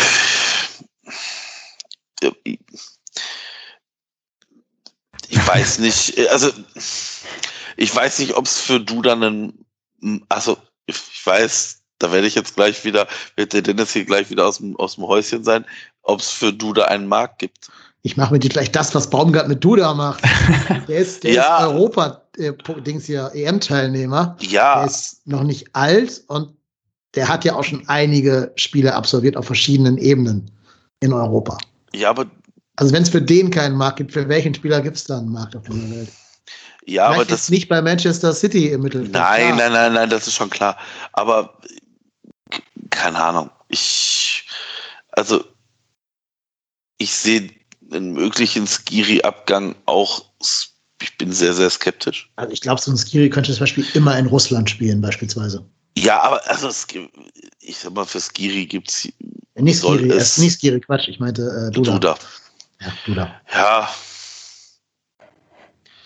Also ich bin da, ich bin da hin und her gerissen. Ja, auf der anderen Seite, ja, ich glaube, ich glaube, ich glaube, wenn es da eine Anfrage gäbe und man würde da finanziell einen Mehrwert sehen, würde man sich damit zumindest beim FC beschäftigen. Da bin ich, davon bin ich überzeugt. Ja, ich, ich würde es ehrlicherweise, ich würde es auf Stand jetzt, auch mit den Eindrücken des Spiels äh, gestern, würde ich sofort unterschreiben. Ähm, einfach auch dem geschuldet, dass wir wissen, Ut soll vor allem auf der 10 stattfinden oder halt im Wechsel dann im Rautenspiel, je nachdem, wer da anlaufen soll und wie. Da bin ich noch nicht so ganz durchgestiegen, ehrlicherweise. Ähm, aber wir haben da Optionen. Ja, theoretisch könnte da auch ein Schaub spielen, wenn er in, in guter Verfassung ist. Ähm, ich glaube, ein Thielmann könnte sogar da auch spielen. Deswegen, ich glaube, uns würde, uns würde ein Abgang von Skiri deutlich mehr wehtun als jetzt der Abgang von Duda. Mhm. Auch weil sie gerade einfach ja. komplett andere Rollen haben, ehrlicherweise. Ja. Ne? Ich glaube aber, Skiri, eigentlich musst du alles daran tun, Skiri zu halten. Mhm. Ähm, hier der, der Passwinkel ist der, der Jan Lukas, der hat mal ein paar Werte von Skiri rausgesucht. jetzt in dem Spiel gegen, gegen die Bayern hat Skiri von neun Tackling, von neun Tacklings acht erfolgreich bestritten. Der nächste Wert, also der nächst höhere Wert, waren fünf erfolgreiche Tacklings. Also der hat drei erfolgreiche Tacklings mehr als der nächst erfolgreiche Spieler. Äh, zwei Balleroberungen, drei Klärungsaktionen, 93 Prozent Passquote, also Passgenauigkeitsquote. Und dazu natürlich die 13,5 Kilometer, die der jedes Spiel abreißt. Also der ist für mich der totale, der Motor des ersten FC Köln quasi. Also eigentlich ja. ist der alles. Motor, Katalysator mhm. und äh, weiß ich nicht, Verbrenner in einem. Äh, hat man ja auch im Pokal gesehen, als er nicht gespielt hat und dann als er gespielt hat. Also eigentlich kannst du den auch mit deinen Bordmitteln nicht ersetzen. Und egal, wenn du da jetzt, wenn du Geld hast, dann holen würdest, derjenige muss ja erst in dieses neue Baumgart-System reinfinden. Weil das ist ja auch Dudas Problem, dass Duda halt die Vorbereitung kaum mitgemacht hat, weil er ja bei der EM gewesen ist und noch sichtlich mit diesem Baumgart-Fußball eben fremdelt. Also eigentlich glaube ich, du kannst quasi fast alles bei uns verkaufen, bis auf vielleicht drei Spieler, nämlich Hector, ähm, Skiri und Marc Uth halt, den wir gerade erst gekauft haben. Also ich würde da du da vielleicht auch nicht die ganz großen Steine in, den Weg legen. Boah, vielleicht wäre das auch die Chance für Sully, in die 10 ja. reinzuwachsen. Ja, ja. Sehe ich ihn eher als in der 6 jedenfalls. Ich, ich tatsächlich auch, ja. Ja, ja, wie gesagt, ich Ja, ja, also wie gesagt, wenn es da, ich könnte mir vorstellen, wenn es da Anfrage gäbe für Duda, würde man sich damit beschäftigen. Solange es die nicht gibt, braucht man sich da, glaube ich, keine Gedanken machen. Also, was willst du als FC machen? Willst du schon wieder irgendwelche Abfindungen zahlen? Nein, ist ja alles hier einfach reines Gedankenspiel gerade. Aber ich bin überzeugt, für Duda musst du keine Abfindung zahlen, wenn du ihn loswerden willst. Nein, natürlich nicht, natürlich nicht. Aber ähm, du willst ja idealerweise mit dem Transfer auch irgendwie irgendwas einnehmen. Du gibst den ja nicht für ja, ab. Die sieben Millionen wirst du nicht wiederkriegen, die du investiert nee, hast. Nee, natürlich nicht die sieben Millionen. Ich, ja, ich meine, das ist ja, die werden wir sicherlich nicht wiedersehen, aber zumindest willst du ja vielleicht da dann auch noch mal irgendwo auf einer anderen Position was machen. Also ja, keine Ahnung. Ich weiß auch nicht, wie weit, also wie, wie lange du da brauchst, um sich, also ob er sich mit dem System Baumgart irgendwie wiederfinden kann, wie lange das noch braucht. Auf der anderen Seite ist es natürlich auch so, also wenn du einen Duda weiterhin im Team hast, bietet dir das natürlich auch Möglichkeiten, da nochmal Wechsel vorzunehmen, weil mhm. ich habe das in unserer Selbsthilfe-WhatsApp-Gruppe während des Spiels auch geschrieben, dass ich halt glaube, dass wir im Gegensatz zu letztem Jahr halt auch noch qualitativ von der Bank was machen können. Also du, du hast während des Spiels Anderson gebracht, Du hast während des Spiels Duda gebracht. Du hättest noch Sally bringen können. Du hast noch einen Kingsley Schindler, der jetzt zumindest unter Baumgart auch bisher gar nicht so schlecht gespielt hat. Also das, was er da bisher in den Testspielen gezeigt hat, war jetzt auch nicht so, dass ich sagen muss, wow, den kannst du gar nicht bringen. Also nicht über 90 Minuten, nicht auf jeder Position, nur, ich sag mal, 20 Minuten den Vollgas geben lassen. Das geht schon. Ja. Und ähm, das du, du hast Duda, du hast Lemperle, äh, du, du hast rein theoretisch da genug noch Qualität, um da halt äh, irgendwas zu machen und deswegen, ähm, ja, also Skiris Abgang würde ich da sehr, sehr schmerzhaft sehen. Wenn mhm. da irgendjemand für Duda sieben Millionen Euro am Tisch legt, würde ich mich bereit erklären, im ersten FC Köln die Fahrt zu übernehmen. ja, weil wir Je nachdem, wo es hingeht. ja, wir müssen natürlich auch ein bisschen vorsichtig sein, jetzt nicht den Stab über äh, Duda Nein. zu brechen. Der war letzte Saison halt ein absoluter Leistungsträger ja. in, in Gistols und Funkels Amtszeiten. Und der kann ja einfach auch mal eine schlechte Form haben. Ne? Also der, ja, der, wird ja auch nicht verlernt haben, was er kann. Der hat schon immer diese Ballverluste drin gehabt, ne? ja. auch dazu sagen. Aber ich glaube, wenn ein Trainer ihm das zur Not halt rausprügeln kann, dann auch Baumgart. Also insofern ja, wir werden noch irgendwas verkaufen müssen, weil ich glaube, wir sind auf die Einnahmen einfach angewiesen. Ich würde auch sagen, lieber Duda als Skiri, wegen der Wichtigkeit für das System, die ich gerade dargelegt habe. Aber äh, am schönsten natürlich, wenn beide da bleiben könnten. Das wird nur, glaube ich, der, wirtschaftlich geschuldet, der Wirtschaftlichkeit geschuldet sein, dass nicht beide zu halten sein werden. Mhm. Ja. Das kann so, ja. aber wir haben noch nicht über den Elefanten im Raum gesprochen oder vielleicht auch den Panda im Raum. Und zwar, ich habe was für euch. Nur die Nummer 1 durch die Decke, unser Timo Horn. Hallo? Der Horn der Woche. Ja, vermisst, geht's dazu. Nein, es, ja, so ein richtiger Horn der Woche war es ja nicht, aber ich wollte das Intro einfach wieder spielen. Und uns haben halt super, super viele Hörerfragen oder Hörerinnenfragen auch erreicht zu genau dieser Personalie. Ich lese mal vor, was, was hier geschrieben wurde ähm, von Monty Burns. Warum gehen Panda auf die Knie, wenn sie springen sollten? Wann, wann ja. Schwäbe, fragt ein anderer Hörer. Ähm, hier der, der, wer hat das geschrieben? Äh, genau, auch der, der, der Passwinkel, den ich gerade schon zitiert habe. Ja, Timo, du machst es einem halt nicht leicht, dich zu verteidigen. Ähm, das geht ja schon los bei dem, bei dieser Faustabwehr, die er ja ähm, quasi direkt auf die Stirn von, von Kimmich macht.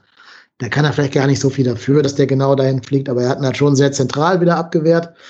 Und dann kommt eben dieser Schuss von Serge Gnabry, der natürlich auch sehr, sehr gut war. Dieser Schuss war jetzt kein Sonntagsschuss. Das war nicht so ein Bielefeld, wie hieß der Typ, Edmundson oder so? Edmundson, ja. Ja, das war's nicht. Wie gesagt, der Ball war glitschig, der Ball war nass und Serge Gnabry haut den schon mit ordentlich Pfeffer da aufs Tor. Aber, wie der Hörer gerade geschrieben hatte, wenn du in die Knie gehst, dann hast du recht wenig Chancen, ihn noch zu halten. Ich, ja, vor allem der Schuss kommt sehr zentral, ne? Mhm. Also der kommt ja, also der ist jetzt nicht Richtung Winkel oder ich, ich sag mal so, der ist nicht unhaltbar. um das mal vorsichtig auszudrücken. Ja, also ja, die altbekannte oder eine der altbekannten Timo Horn-Schwächen ist wieder ersichtlich geworden und ja, dass, dass du dir so dann das 3-2 fängst, ist halt brutal ärgerlich. Ne? Also wenn du, wenn du von den Bayern irgendwie hergespielt wirst und die spielen dich aus und du fängst dir so das 2-1, ist das auch ärgerlich, aber damit kann man leben. Aber mit der Art und Weise, wie du dieses scheiß Gegentor fängst, ist es natürlich ärgerlich, weil du dich da so ein bisschen um den möglichen Lohn eines Punktgewinns bringst. Ich glaube allerdings, dass Timo Horn sich wahrscheinlich mehr über sich selber geärgert hat, weil ähm, man sieht das nachher, dass Timo Horn wütend schreit und nicht Richtung Mitspieler, sondern so ins Handtuch Richtung Trinkflasche schreit. Der hat sich schon, ge also auch der wird diese Fehler nicht extra machen. Boah, guck mal, ich verteidige Timo Horn, dass ich das nochmal erleben darf. Ähm, aber ja, es ist, es halt einfach Seit bitter. Baumgart da ist, bist du ein anderer Mensch geworden. Ja, scheint wirklich so, ne? Ja. Was hat Steffen Baumgart mit mir nur gemacht? Nein, aber ja, ist halt scheiße. Ist halt echt scheiße. Ist es, ja, ja. Also ich behaupte schon, dass von 18 Bundesliga-Torwerten haben 15 eine bessere Chance, ihn zu halten. Ob sie es dann schaffen, ist eine andere Frage. Ja. Ja, also ich finde es ich find's immer schwierig, das jetzt an einer Szene bewerten zu wollen, aber das sieht schon nicht gut aus, ja. Ja, ich habe es im, im Spiel selber habe ich es gar nicht so als riesigen Torwartfehler wahrgenommen. Und dann, als ich die Wiederholung gesehen habe, dachte ich so, boah, okay, der fliegt doch schon relativ tief über mhm. Timo hinweg. Das tut dann vor allem weh. Ich meine, in der ersten Halbzeit eigentlich hätte er den gleichen Sprung wie gegen Süle auspacken müssen. Das war ja, das war ja absolut in Ordnung, wie er den rausgekratzt hat. Und warum er da in dieser Hocke ist, irgendwie im Ansatz Telemark, das äh, ist echt irgendwie unverständlich, aber auch irgendwie typisch. Ja. Ja, genau. Auch hier wieder typisch, dass er halt gute Ansätze mit so einer Aktion dann wiederum kaputt macht und damit wieder in die Kritik der ja. ihm nicht ganz so wohlgesonnenen ja. Fans dann gerät.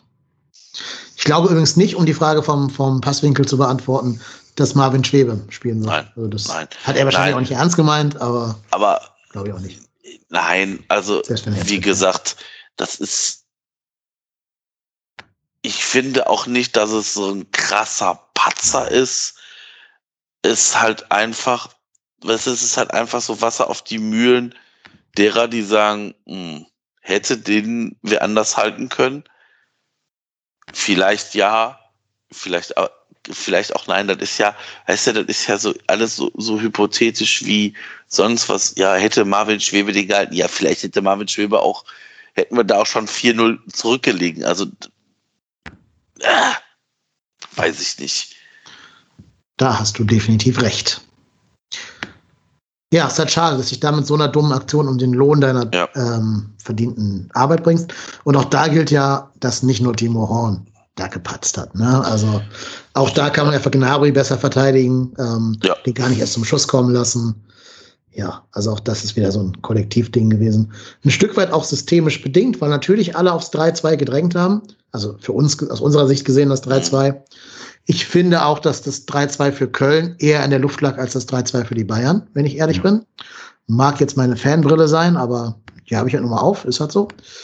Ähm, haben auch ein paar Freunde, die mit Köln gar nichts zu tun haben, mir geschrieben, nach dem Motto, ey, gleich fällt noch das 3-2 für euch. Ja, ist leider nicht. Die Gründe haben es, glaube ich, ausreichend diskutiert an dieser Stelle. Schade, schade, aber gegen Bayern, habe ich ja von Anfang an gesagt, geht es, glaube ich, eher um darum, sich da zu halten und Haltung zu zeigen, als wirklich da jetzt mit drei Punkten realistisch rechnen zu können. Ja, aber jetzt mal ganz im Ernst. Das ist, sehe ich auch so. Ähm, klar hätte ich jetzt da jeden Punkt mitgenommen, ob ein oder drei. Ähm, aber hätte mir vor dem Saisonstart, nach dem Jena-Spiel, einer gesagt, so, und nach dem Bayern-Spiel sprichst du aus der Lage heraus, dass du drei Punkte auf dem Konto hast und eine positive Tordifferenz Mhm. mit Spielen gegen Hertha und Bayern. Im Leben hätte ich da alles gegengesetzt. Und ja auch schon, auch schon fünf erzielten Toren. Ja, hat genau. Markus Also Gisdol genau, sieben Spiele für gebraucht. Genau, Ja, also fünf fünf, Tore. erzielte Tore, Ja. positive Tordifferenz, drei Punkte. Ich glaube, das ist halt der, also wir, wir dürfen jetzt auch, das ist, genau das ist ja das, was, was ich äh, irgendwie auch schon so das Gefühl hatte nach dem, nach dem Spiel gegen die Hertha. Wir dürfen jetzt nicht anfangen, irgendwie so zu glauben, dass wir auf anderen Leveln schreiten, nur weil Steffen Baumgart an der Seitenlinie steht. Ja. Es wird eine, das hat Steffen Baumgart auch selber gesagt, es wird eine Saison, wo es einzig und allein darum geht, diese Klasse zu halten. Egal wie. Egal wie. Egal wie. Je, eher, desto besser, natürlich. Aber es geht in erster Linie darum, nur die Klasse zu halten. Und da ist so ein Saisonstart völlig okay. Total. Und deswegen, klar, ist ein bisschen ärgerlich, aber wir wissen alle, was passiert, je länger das Spiel läuft. Also dafür, dafür haben die Bayern zu viel Qualität im, auf dem Feld.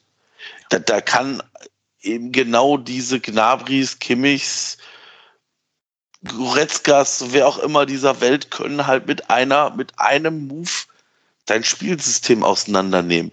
Und dann stehen die halt da und dann haben die diese Qualität auch, diese Tore zu erzielen. Das ist halt so. Deshalb sind das Spitzenteams. Und wir sind halt das Team, was gegen den Abstieg spielt. Und ich finde, dafür haben wir eine wirklich ordentliche Leistung in München abgeliefert. Nochmal, auch Auswärtsspiel, das darf man auch nicht vergessen. Und bin da jetzt nicht so depri drauf, dass ich sagen muss, alles scheiße, Katastrophentruppe, das wird nichts, Idioten, alle raus. Das machen wir erst nach drei Niederlagen in Folge oder so. Ja, das Ist es euch eigentlich auch schon passieren. ein bisschen zu viel Euphorie gerade? Also mir wird es ja fast schon wieder ein bisschen zu, zu Klischee FC Köln, hier Träume von Champions League und so. Ja, aber Und das, ich glaube, nicht jeder meint das ironisch. Also wir haben natürlich schön gespielt gegen die Bayern, griffig gespielt in der zweiten Halbzeit, aber wir haben auch verloren. Ne? Also ja, aber, kein Grund zur Euphorie. aber jetzt mal im Ernst, klar, also ich meine, ich kenne jemanden, der hat mir geschrieben vor dem, vor dem Spiel, warte, ich muss kurz nachgucken, was er geschrieben hat, ich nenne keine Namen. Ich, Ähm, Das möchte ich nicht sagen, das kann ich sagen, wer das geschrieben hat. Äh, bla bla bla. Bla bla bla. bla, bla. Wer hat das denn geschrieben? Ja, weiß ich nicht. Ähm, warte. Äh, irgendjemand hat mir geschrieben, wenn wir gewinnen, sind wir Tabellenführer. Ja, das war ich und natürlich war das, Das warst du, ironisch. ne? Natürlich Nein, das hast du nicht ironisch gemeint. Nein, Natürlich war es ironisch.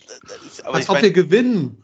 Vor allem Ja, war da aber- ein Nebensatz bei, nach dem Motto, es ist total realistisch, dass wir gewinnen. das ist egal. Aber ne, ich meine, trotzdem guckt man ja Richtung Tabelle und das ist auch ganz normal. Nein, das tut Aber- man nicht. Das habe ich. Nein, das tut man nicht. Doch, das guckt Also, man ich, schon. ich lese den Satz mal auch. vor. Ich Ja, lese dann den liest den Satz den vor. ich habe ihn nicht gefunden.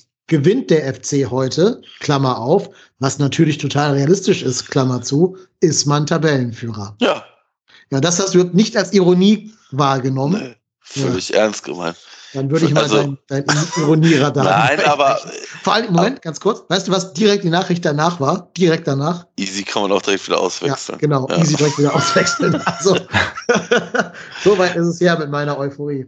Ja, äh, ja, aber das, also ich glaube, dass da macht man dann immer aus dieser Euphorie ein bisschen viel.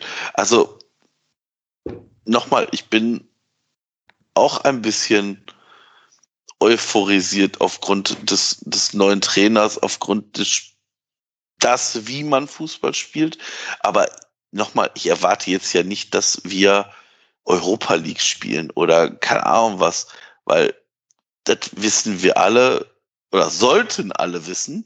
Und wenn nicht, werde ich das jede Folge so mantraartig wie damals Jörg Schmatke in diesem FC-Video ruhig bleiben, ähm, werde ich jede Woche, jeden Tag oder mit jeder Podcastaufnahme erzählen, es geht nur um den Klassenerhalt. Es geht nur um den Klassenerhalt, irgendwie in dieser Liga zu bleiben. Und das wird hart genug. Vielleicht passt dazu auch noch eine letzte Hörerfrage für das Segment hier.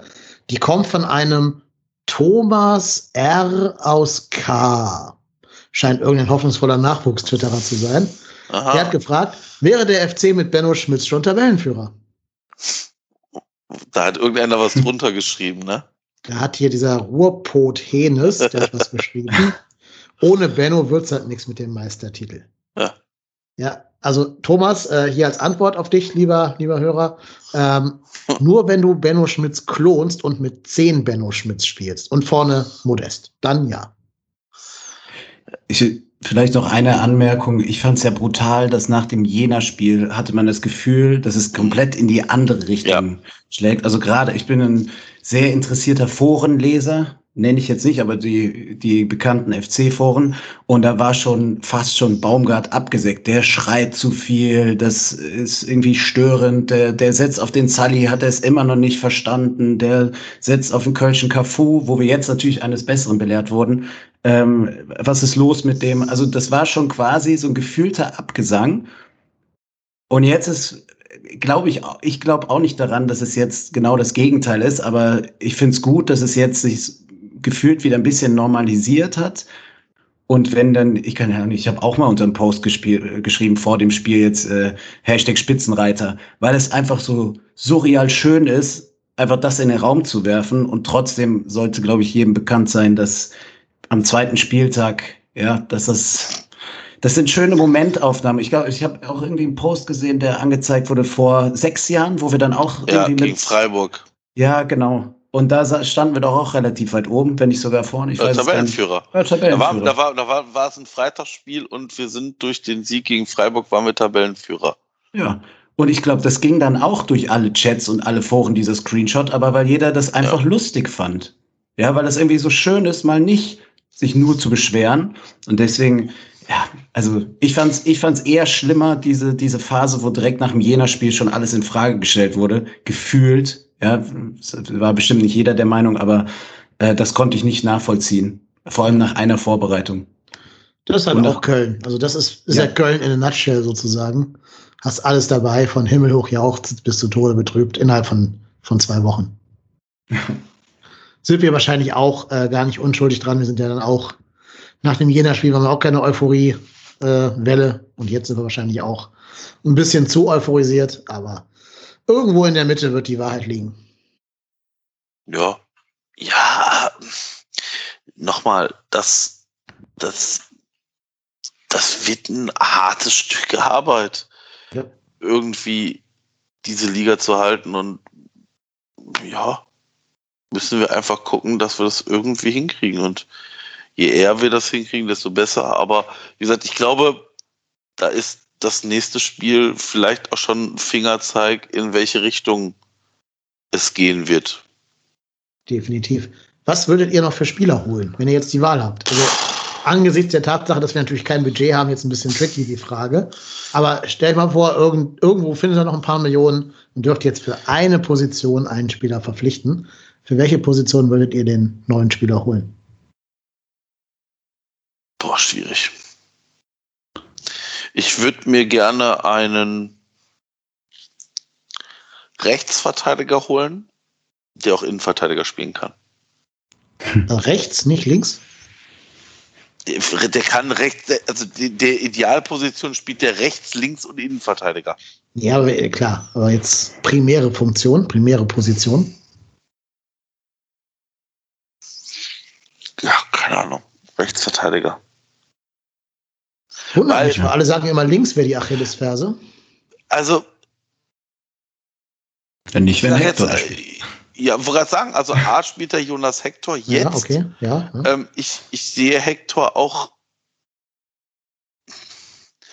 Ich, ich sag mal so, wir haben für, für offensiv haben wir auf dieser Raute genug Leute, die das sicherlich auch sehr gut können. Keins, Thielmann, Lubicic, also um nur, um nur einige zu nennen, ne? Keins, also Keins habe ich schon genannt, ne? Und ich glaube halt einfach, dass wir auf den Außenverteidigerpositionen noch vielleicht ein bisschen schwach besetzt sind oder zumindest die Spieler nicht das so wiederbringen, was man sich da vielleicht wünscht. Jetzt muss man natürlich wissen, irgendwann wird ähm, Jannis Horn wiederkommen. Das heißt, Jannis Horn könnte dann wieder Linksverteidiger Nummer 1 sein und Hector könnte wieder fürs, fürs Mittelfeld frei werden. Das ist ja ein, das ist ja ein Hin- und Hergeschiebe von, von Hector, was du, machen, was du machen kannst. Und dann sehe ich auf der Rechtsverteidigerposition mehr Sorgen als auf der Linksverteidigerposition. Weil auf links hast du auch noch in der Hinterhand einen Noah Katterbach, der jetzt bei der U23 wohl ein, wurde mir zugetragen, ein sehr gutes Spiel gemacht hat. Wir müssen nach Fünferkette mit ihm als linken Außen. Genau, genau, genau, ja. Und das, wie wie gesagt, ich würde lieber einen Rechtsverteidiger, ich sehe auf der Rechtsverteidigerposition sogar noch mehr Bedarf als in der Innenverteidigung. Ich würde mir ja fast mal wünschen, dass man die Rechtsverteidigerposition mal mit Sponsel bekleidet. Ich fand den in der Ja. Vorbereitung richtig gut. Klar, ist wieder ein Junger, ne? also da kann man auch Pech haben, den zu verheizen oder so. Aber es hat ja schon mal funktioniert mit Katterbach in dessen erster Phase bei uns. Ähm, und ich glaube, dass du da noch am ehesten mit deinen Bordmitteln was tun kannst. Ich finde die Innenverteidigung wichtiger, ehrlich gesagt. Also jemand, der Mhm. primär Innenverteidiger ist. Wenn der parallel noch rechts außen spielen kann, top, nehme ich sofort, klar. Aber ich glaube, du musst an die Innenverteidigung ran. Hat man jetzt im Spiel gesehen, selbst Hübers ist jetzt ja auch kein Starverteidiger der ersten Bundesliga. Und der wird ja auch öfter mal verletzt sein, wenn man seine bisherige Vita sich so anschaut. Ist er jetzt ja auch gerade. Mire scheint es leider nicht wirklich zu bringen, haben wir schon ausreichend besprochen. Ja, und auch Chichos, also ah, Chichos hat allein dreimal seinen Mitspieler gezwungen, Fehlpässe zu spielen, weil er den so beschissen angespielt hat, dass der Mitspieler den Ball halt einfach nicht anders annehmen konnte als mit einem Fehlpass und den unter Hochdruck wegböllern musste irgendwie. Und die Dinge hat er leider immer drin. Und ja, ich weiß halt nicht, ob es bei dem für Bundesliga langfristig reicht. Der ist jetzt ja auch schon 30 oder 31 oder so. Also ich wäre ruhiger, wenn wir noch einen Innenverteidiger holen würden. Ja, würde ich. Ja, könnte ich auch mitleben, ja. Gehe ich, gehe ich auch mit. Man, ich finde, also jetzt, also Borno fehlt mir schon sehr, Mhm. ne? Auch vom Ja. Typ und vom Charakter irgendwie. jetzt ist die, die Abwehr ist einfach ein sehr, sehr fragiles Gebilde, auch von den Typen her, weil alle irgendwie Unsicherheitsfaktoren darstellen, außer jetzt Hector, ja. Ähm, deswegen könnte ich mir, würde ich mich auch schwer tun, zwischen Rechtsverteidiger und Innenverteidiger äh, zu entscheiden. Dann, ja, äh, gebe ich dir recht, Dennis, wenn man sagt, ich habe Sponsor auch im Testspiel gesehen, fand ich auch überragend. Also der Junge hat Potenzial. Ob er das dann, ob irgendwas anderes fehlt, das wissen wir leider nicht wahrscheinlich. Äh, genauso könnten wir natürlich auch sagen, wie weit ist Sestic? Ja, der hat ja auch gute Ansätze gezeigt, dann dem würdest du auch was verbauen. Aber so, so einen soliden Typen bräuchtest du, glaube ich, hinten drin, der irgendwie, der nicht in Frage gestellt wird. Und aktuell aus Baumgarts Sicht ist es ja Zichos, aber ich glaube, das würden jetzt nicht alle Fans auch so sehen, dass der jetzt äh, irgendwie, also er spielt einfach nicht fehlerfrei. Und ich glaube, das ist, ähm, das ist so die, die Planstelle, wo ich auch ein bisschen äh, Magenkrummeln habe und bin ja aber schon dankbar, dass wir gar nicht mehr so richtig über den Sturm diskutieren müssen, weil das war ja mhm. auch lange irgendwie ein Thema. Und ähm, das scheint ja jetzt, ja, da kann man ja fast schon optimistisch sein. Aber hinten pff, bin ich mal gespannt. Wenn es Giri geht, dann glaube ich, braucht es einen Linksverteidiger wenn man, wenn Baumgart nicht an Katterbach glaubt, dann, ähm, weil Janis Horn sehe ich jetzt nicht als soliden äh, Linksverteidiger. Und dann wird Hector sicherlich auf die Sechs gehen. Ja, kann gut sein, dass es dann nochmal eine Verschiebung zur Folge hat, tatsächlich. Ähm, was wollte ich jetzt gerade noch sagen? Ist mir jetzt gerade irgendwie entfallen, was ich sagen wollte. Ähm, ach so, ja, Sturm, genau. Ja, im Moment sieht das ja alles gut aus, aber jetzt lasse ich morgen mal Modest schwerer verletzen. Da hat man nicht ja, wie letztes Jahr. Aber, aber das, das hast du auf jeder Position. Wenn sich da. Nö, also ich glaube, dass du Keins oder, oder, oder Thielmann ja. oder so auffangen kannst. Oder Thielmann. Stimmt, aber ähm, ich möchte auch nicht, dass Keins noch mal ein halbes Jahr ausfällt. Also also nochmal, wir, wir sind nicht der FC Bayern, der jede Position doppelt besetzen kann, nominell. Ähm, das können wir einfach nicht und damit ist jeder Spieler, der aus deiner ersten Elf oder ich sag mal aus der vermeintlichen ersten Elf, wobei dies bei Baumgart ja nicht geben soll, rausfällt, ist eine Schwächung. Und du wirst diesen Spieler nicht eins zu eins im Normalfall ersetzen können. Und dementsprechend ähm, aber wie gesagt, ich sehe es im Sturm aktuell auch nicht so extrem, weil du könntest, wenn alle, also ich sage mal vorsichtig, Modest verletzt sich, dann hast du immer noch einen Sebastian Andersson, der so für 45, 50 Minuten gut ist. Du könntest Marc Uth nach vorne ziehen und du, du hättest natürlich genug Möglichkeiten. Also noch einen neuen Stürmer zu verpflichten, Weiß ich nicht. Weil Stürmer, dürfen, dürfen wir auch eins nicht vergessen, Stürmer ist auch nochmal eine ganz andere Gattung Mensch. Äh, dem musst du dann auch noch mal ein bisschen Zeit geben, der braucht ein bisschen Selbstvertrauen. Und wie willst du dem Stürmer jetzt ähm, Spielpraxis geben? Der könnte ja maximal, ich sag jetzt mal vorsichtig, als Einwechselspieler kommen und dann weiß ich nicht. Oder es sei denn, du machst irgendwo einen Schnapper mit einer Laie. Das kann natürlich auch immer sein. Also da bin ich jetzt auch ehrlicherweise, ehrlicherweise steht und fällt das damit auch so, denke ich mal, so ein bisschen, welche Spieler sind für welche Möglichkeiten auf dem Markt, weil jetzt kommt die Zeit, wo die, ich sag mal, bei den Top-Teams natürlich auch geguckt wird, welche Spieler sind da verfügbar und welche Spieler kannst du vielleicht nochmal ausleihen, abgeben, wie auch immer. Also ich sage jetzt mal vorsichtig, letztes Jahr um dieselbe Zeit hätte, hätten wir sicherlich den Namen ähm, äh, hier Wolf von Dortmund sicherlich nicht genannt, weil mhm. mit dem jetzt so keiner gerechnet hätte. Was eigentlich mit dem? Der ist, spielt er jetzt wieder, also ist zumindest wieder spielbereit. Nochmal ausleihen? Der ist, soll das angeblich vor einer Ausleihe in die Türkei stehen mit Kaufoption. Ja, gut, aber wenn du den fragst, will er lieber nach Köln als in die Türkei, oder? Ja, aber ich weiß nicht, ob der FC sich das leisten kann. Also Laie, vielleicht noch Kaufoption, weiß ich nicht. Das Gehalt weiß ich auch nicht. Ähm, keine Ahnung. Und wo soll er spielen? Ja, als Rechtsverteidiger hat er jetzt auch nicht Bäume ja. ausgerissen ähm, ja. und weiter vorne, weiß ich, also ich glaube, im Mittelfeld haben wir jetzt nicht die Not. Und ich glaube, es ist auch super schwierig für, für, für Jörg Jakobs, also für, für die Kaderplanung. Du hast mit Anderson und Modest ja zwei Typen, die natürlich ein bisschen labil sind, aber total ähnlich von, von, von, sag ich mal, der Spielweise. Und holst du da jetzt wirklich so einen Typ Poyampalo, der einfach genau gleich ist und hast dann im Zweifel dreimal den gleichen Spielertypus. Mhm. Äh, das hatten wir schon ganz oft, dieses Kaderproblem. Also wen, ich könnte ich wüsste es jetzt auch nicht, wen ich dann, also auf welchen Spielertypus geht man. Ich fand es, wie gesagt, sehr, sehr erfrischend, wie Lemperle agiert hat und der zeigt gute Ansätze und hat eine gewisse Dynamik und ist, glaube ich, zumindest für das System Baumgart ein richtig guter, physisch, ja, also laufstarker Spieler, der ähm, immer wieder einspringen kann und neben einem gestandenen Stürmer, glaube ich, eine gute Rolle spielen kann. Ja, super schwierig. Ja, also einigen wir uns mal drauf. Innenverteidigung ist unsere, oder generell Abwehr ist unsere größere Baustelle ja. als der Sturm. Ja. ja. hätten wir vielleicht vor zwei Monaten auch anders gesehen.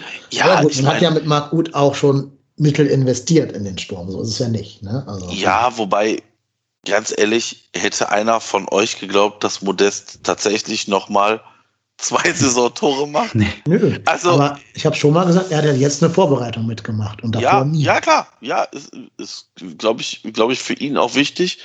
Und ich glaube, bei Modest ist das auch so ein bisschen, ich glaube, der muss wissen, dass auf ihn gesetzt wird, ja, dass er wichtig ist. Das ist doch so ein, das ist doch auch ein Sensibelchen.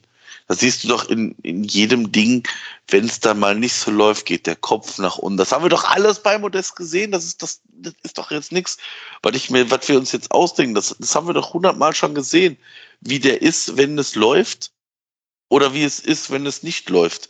Und ich glaube halt einfach, dass der, dass Baumgart sich wahrscheinlich die beiden echt zur Brust genommen hat und gesagt hat, pass auf Leute, ich möchte mit euch das Ding hier wuppen. Und ich glaube halt, dass auch da wieder, dass man Baumgart das abnimmt. Das ist halt nicht so ein 0815 Geschwafel von irgendeinem austauschbaren Trainer. Ich glaube halt, dass der sehr authentisch dann ist und das, denke ich, ganz gut rüberbringen kann. Ja, gehe ich mit. Ja, genau. Und ich finde es ich find's echt faszinierend. Ich hätte nie gedacht, dass der Modest nochmal so einen inneren Antrieb entwickelt, ja. in dem Alter, mit dem Vertrag, mit der Historie überhaupt sich nochmal so reinzuknien. Und wahrscheinlich musst du in dem Alter auch immer ein bisschen mehr machen, als du vielleicht mit 25 gemacht hast. Äh, hätte ich niemals für möglich gehalten. Also anscheinend ist das so ein schönes Wechselspiel. Er hat mit Baumgart einen Trainer gefunden, der ihn versteht und der ihn stark redet, aber natürlich auch die Eigenmotivation. Also hätte er die nicht gehabt, dann wird er jetzt da nicht vorne spielen. Ja, und das ja. finde ich, so mit dem Wechsel nach China hab, hätte ich eigentlich, habe hab ich mein Urteil über ihn eigentlich schon gefallen gehabt. Ja, dass ich gesagt habe, okay, das ist jetzt keiner, der irgendwie noch was erreichen will sportlich, sondern der will Family absichern, Zukunft absichern. Sei ihm vergönnt, alles gut. Aber deswegen bin ich umso verwunderter, dass er jetzt nochmal so zurückkommt. Muss mal schauen, wie, wie lang das geht. Aber also er, er spielt ja komplett anders. Das muss ja. man ja sagen. Ja, also ja. Mit, mit, jedem Tor wird ja auch wieder ein bisschen, bisschen mehr gefürchtet bei den Abwehrspielern. Ist ja so. Ja.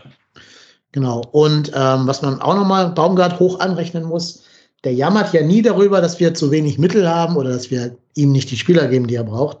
Der guckt, welche Spieler habe ich und versucht, die einfach fit zu machen, anstatt irgendwie jetzt so dieses Markus Anfang W-Klagelied da in Bremen zu stimmen, von wegen, ich brauche noch drei Stürmer und 15 Defensivspieler. Das ist, glaube ich, auch eine Stärke von Baumgart. Ähm, ja, freut mich für ihn. Wir müssen so ein bisschen aufpassen, nicht zum Steffen Baumgart Fan-Podcast zu werden, glaube ich. Also die Gefahr ist, glaube ich, schon da bei uns. Das liegt auch daran, dass er so ein guter Typ ist.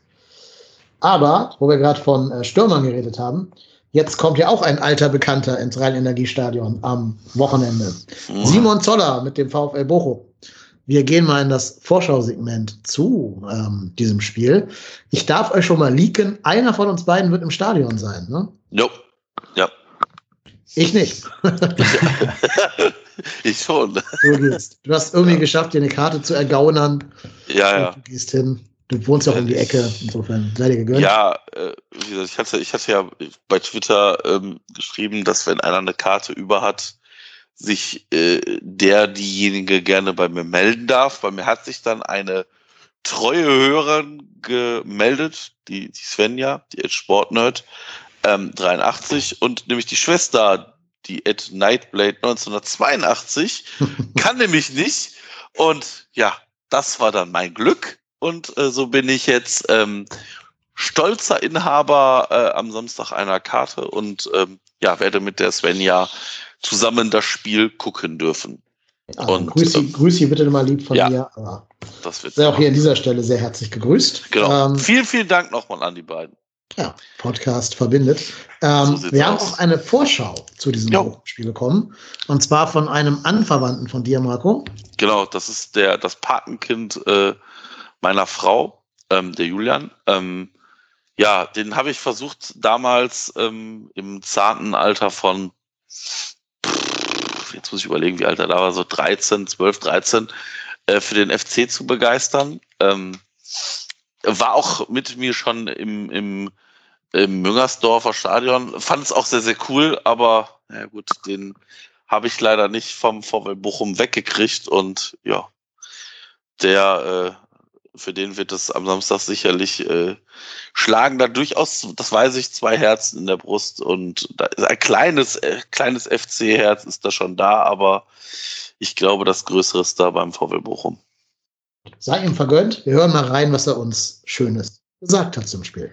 Ja, schönen guten Tag. Ich bin der Julian. Ich bin VfL Bochum-Fan und das mittlerweile seit, äh, ich glaube, 2010 Mitglied. Ja, habe seitdem kein Spiel so wirklich verpasst, auch wenn ich es mir manchmal wirklich gewünscht hätte. Ähm, ja, umso schöner ist es natürlich, dass wir nach der größtenteils grandiosen Saison letztes Jahr mal wieder was zu feiern hatten. Ja, freut mich natürlich sehr. Nach äh, elf Jahren im Unterhaus sollte es eigentlich dann wieder ja, bergauf gehen, sag ich mal. Also mit unserem Saisonauftakt bin ich eigentlich bisher sehr zufrieden bis auf den kleinen Ausrutscher da in Wuppertal, den wir noch glücklicherweise begradigen konnten. Und das Spiel gegen VfL Wolfsburg. Es fing natürlich etwas unglücklich an mit der roten Karte direkt am Anfang, aber ich fand, ja, dafür, dass wir 90 Minuten Unterzahl gespielt haben gegen einen Champions League-Teilnehmer und wirklich bis zur ja, letzten Minute eigentlich noch äh, den Ausgleich hätten erzielen können, aber alles in allem wirklich ein gelungener Auftakt, auch wenn es äh, noch keine Punkte gab. Aber die haben wir uns jetzt am Wochenende gegen Mainz 05 definitiv äh, verdient erspielt, sag ich mal. Und was die Partie gegen den 1. FC Köln angeht, würde ich gar nicht äh, sagen, dass wir so chancenlos sind. Klar hat, der, äh, hat Köln immer noch die individuelle Klasse, aber der VfL Bochum muss so oder so die ganze Saison durch äh, Mentalität äh, glänzen und auch äh, über die Mentalität kommen. Und äh, eins dürfte man noch nicht vergessen, wir haben äh, mittlerweile den Herrn Zoller und der wird uns auf jeden Fall noch äh, sehr viel weiterhelfen in der Saison und ich hoffe auch mal gegen die Partie gegen äh, den ersten FC Köln. Also klar will ich die individuelle Klasse vom VfL jetzt nicht äh, kleinreden. Wir haben auch mega Spieler verpflichtet mit äh, Sebastian Polter, mit äh, Christopher Antia J, äh, Asano, Staphylides. Also das sind schon alles, auch Eduard Löwen, wirklich alles äh, wirklich klasse Spieler. Aber es braucht auch seine Zeit, bis das wirklich alles untereinander äh, zu 100 Prozent funktioniert. Und ich weiß nicht, ob wir mittlerweile schon so weit sind, dass man da auch äh, zwei Spiele hintereinander gewinnen kann.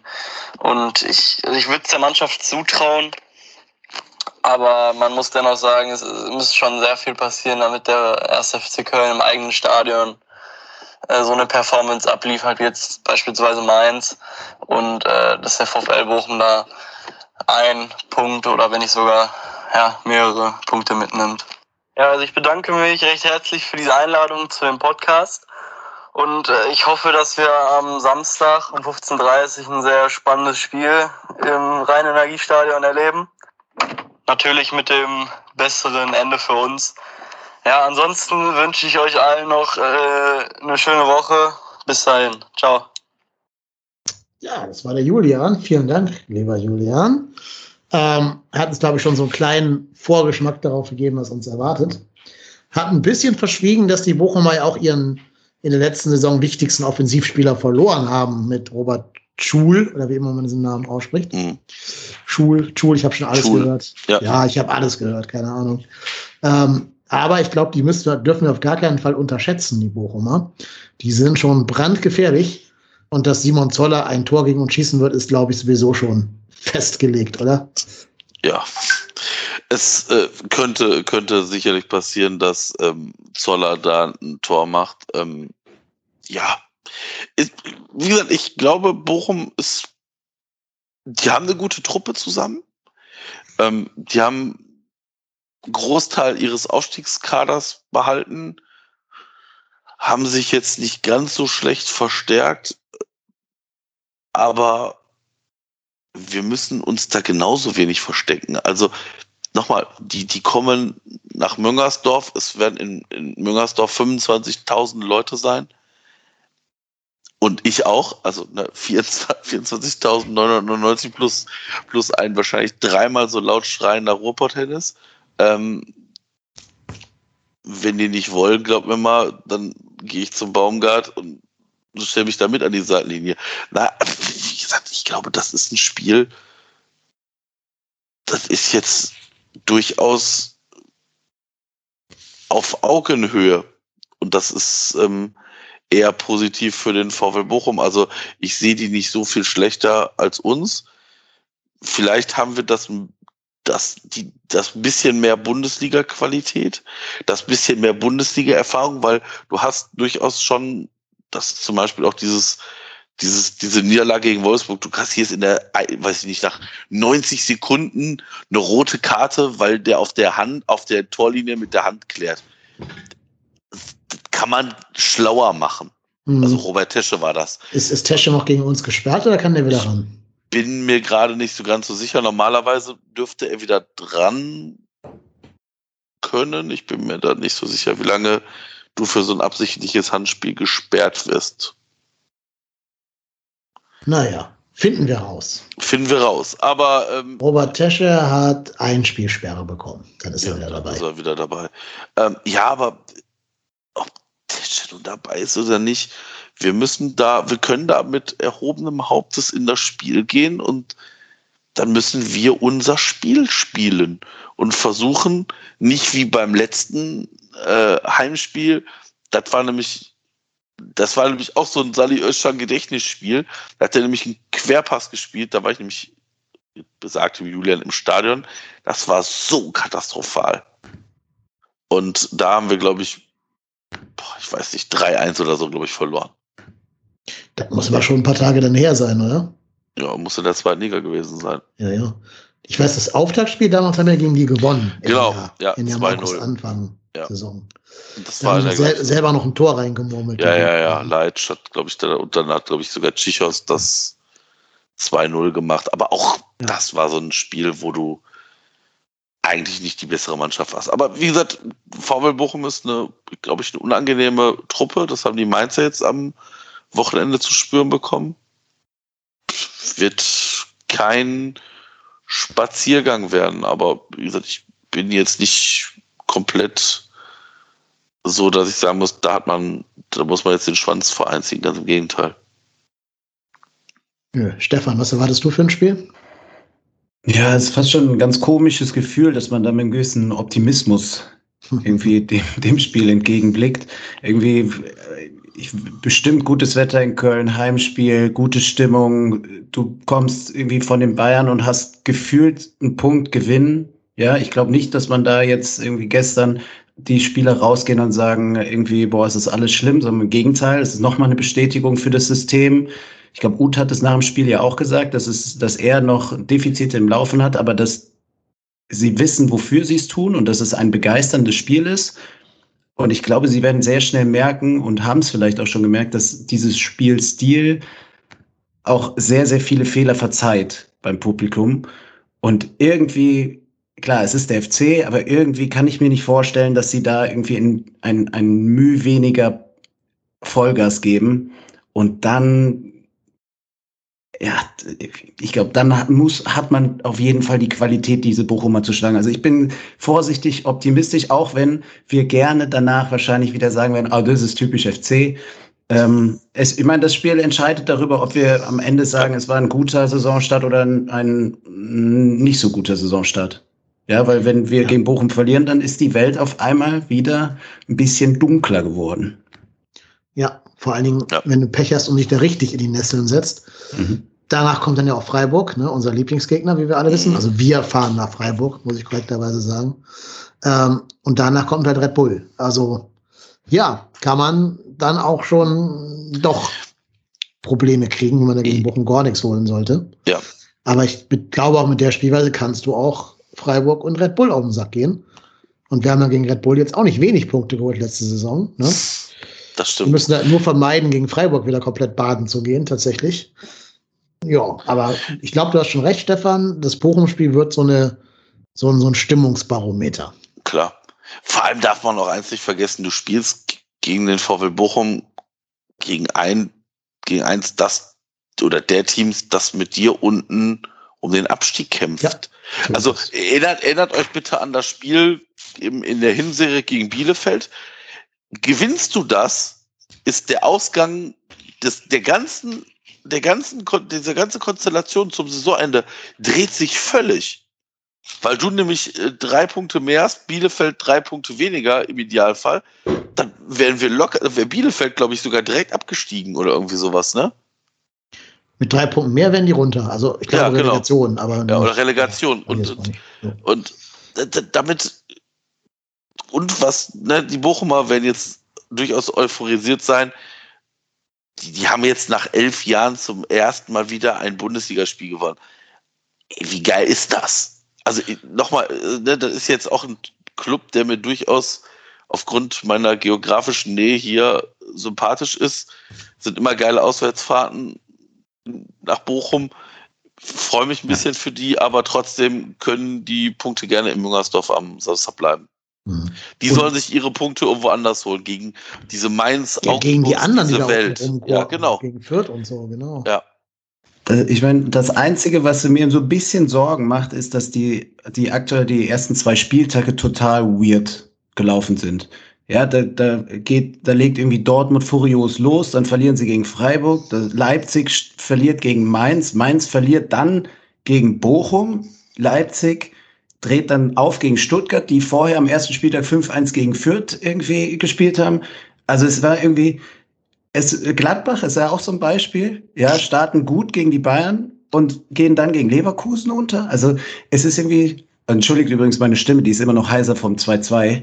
ähm, das war, da war es auch zum Glück nicht lebensgefährlich für mich, aber es war sehr, sehr laut, zumindest bei mir. Ähm, ja, also es ist komplett wild aktuell und ich kann überhaupt nicht irgendwie abschätzen, wer da jetzt wie sich wo absetzt. Also deswegen, nee. mich würde nicht wundern, wenn wir da auch wieder auf dem dritten Spieltag einige Überraschungen erleben werden. Ja, total. Und vor allen Dingen sagt man ja immer, Aufsteiger will man nicht an den ersten paar Spieltagen haben, wenn die noch von Euphorie getragen werden und so. Aber gut, muss er durch, ist wie es ist. Der Spielplan ist nun mal so, kann man nicht ändern. Und ich glaube, da tun wir es gut daran, es so wie Baumgart zu machen, einfach nicht zu jammern, sondern es zu nehmen, zu nehmen wie es kommt.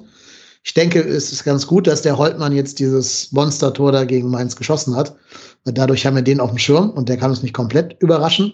Mhm. Weil das sind so genau die Spieler, die uns immer wehtun. Ne? So schnelle, ja. mhm. äh, relativ mit, mit viel Zug zum Tor gesegnete Spieler. Hast ja auch bei Gnabry gesehen, ist ja ein ähnlicher Spielertyp wie Holtmann. Da oh, muss man aufpassen. Oh, ja, ja, Qualitätsstufe. Ja. ja. Ich habe Spielertyp ja. gesagt. Vier Regale drüber. Ja, aber ich weiß, was du meinst. Ist ja eine andere Aussage, ne? Nicht, nicht meine Worte hier verkehren. ähm, und natürlich kommt Simon Zoller, ne? ein ähnlicher Spielertyp wie Cristiano Ronaldo. ja, ähnlich, ja, ähnliche Qualität. Ja. Ähnlich viel Instagram-Follower vielleicht. So, wo wir stehen geblieben? Genau, Simon Zoller, ein ähnlicher Spielertyp wie äh, Cristiano Ronaldo. Nee, aber natürlich ein Spieler, der prädestiniert dafür ist, ein Tor gegen uns zu schießen, weil es ja eine gewisse gemeinsame Vergangenheit gab. Also, wenn man bei Typico so eine, so eine Torschützenwette machen wollte, wäre Zoller vielleicht gar keine schlechte Wahl. Ja. Ähm, ja, aber ansonsten haben wir das Spiel jetzt, glaube ich, auch, soweit wir es denn können, drauf vorausgeblickt. Ich sag mal, wenn, der, wenn Zoller das, äh, den Anschlusstreffer in der, weiß ich, die 89. zum 4-1 macht, ist mir das reichlich egal.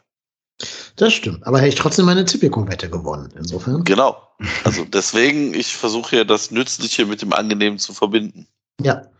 Und wisst ihr, wo man ganz oft auch mit Tipico konfrontiert wird? Bei den Werbeblöcken bei Sky. Was? Ja. Ja. Typico, Typico. Mit Olli Kahn. Ich glaube, der darf keine Werbung mehr für die machen, jetzt wo er Vorstandsvorsitzender bei den Bayern geworden ist. Ne? Ihre Wette in sicheren Händen.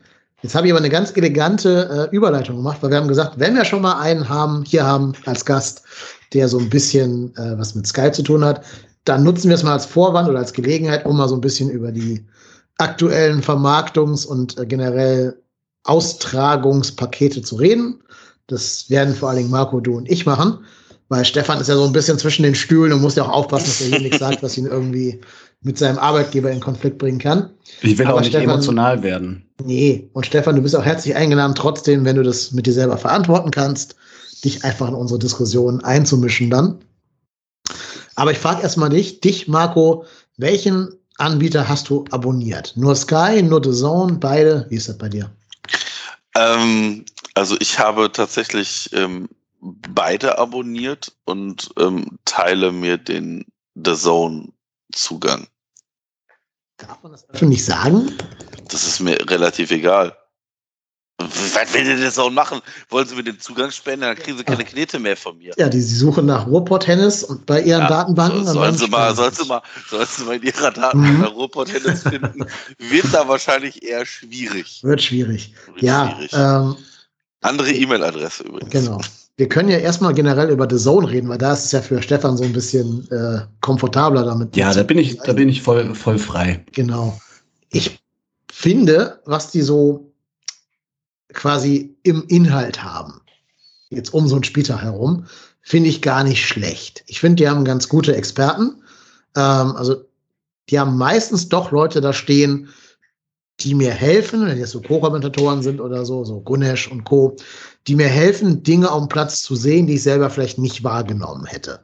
Zum Beispiel, weil Gunesh ja selber ein äh, Innenverteidiger war und Profiniveau gespielt hat, sieht er ja auch andere Sachen, die wir so als Laien vielleicht gar nicht wahrnehmen oder nicht so einordnen können, wie er das kann. Oder als auch andere Experten. Da finde ich, machen die nicht viel falsch mit, mit dem, was sie da hinstellen. Ich habe trotzdem öfter Probleme mit denen, was so die technische Seite angeht, tatsächlich. Also ich gucke sowohl The Zone als auch Sky über meine Playstation. Sprich einmal Sky Ticket als App auf der Playstation und The Zone als App auf der Playstation. Und da muss ich sagen, läuft Sky deutlich stabiler bei mir, als ähm, das The Zone tut. Ich weiß, dass viele Menschen mit Sky Ticket, äh Quatsch, mit Sky Go viele Probleme haben. Das scheint wohl nicht so stabil zu laufen. Aber Sky Ticket ist ja was anderes und das läuft bei mir deutlich stabiler als The Zone. Also bei The Zone habe ich so ab der 85. Minute immer sehr schlechtes Bild mit, mit Übertragungsraten von irgendwie äh, 210 Bit oder sowas. Das sieht ganz furchtbar aus. Ähm, also BPM. Das, das sieht ganz, ganz breiig und schwer zu erkennen aus. Jetzt auch im Köln-Spiel. Ist das eigentlich nur bei mir so oder habt ihr den Effekt bei euch auch, wenn ihr ein Spiel auf The Zone guckt? Ich ähm, habe das teilweise vor der vor der Halbzeitpause. Also ich sag mal so, so weiß ich nicht, ähm, Pan 40. Hatte, habe ich das Gefühl, das muss immer irgendwie buffern, also äh, die Verbindung weiter aufbauen. Und ähm, ja, ist natürlich schon. Also ehrlicherweise hatte ich das aber auch schon bei Sky. Also bei Sky Go habe ich das gerade, wenn man vielleicht nicht im heimischen WLAN ist, durchaus öfters mal gehabt. Aber Ich habe ja nur Ticket und kein Sky Go, deswegen kann ich da nichts zu sagen. Also, Also, ja, also wie gesagt, ich glaube, das ist halt auch, die, die Frage ist, also ich, ich sag mal vorsichtig, die, über, über so fremde WLAN zu urteilen, ist natürlich auch dann immer schwierig. Also gerade wenn man irgendwie so im Urlaub ist und da irgendwie in so einer Ferienwohnung ist und irgendwie das WLAN von mehr als nur einer Person genutzt wird, kann es natürlich sein, dass die Qualität vielleicht einfach nicht so ist wie zu Hause, aber bei Sky Go ist mir das da schon öfters aufgefallen. Aber bei The Zone, ja, das ist eins der üblichen The Zone-Probleme, habe ich das Gefühl. Also ich schaue, wenn ich The Zone schaue, schaue ich über ähm, Apple TV. Und man muss sagen, da bin ich jetzt fachlich auch nicht der richtige Ansprechpartner für, aber ähm, die einzelnen Apps werden ja, glaube ich, auf den einzelnen Browser und Anbieter konfiguriert.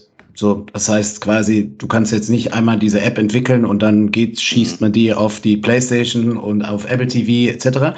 Das heißt, die werden in irgendeiner Form priorisiert.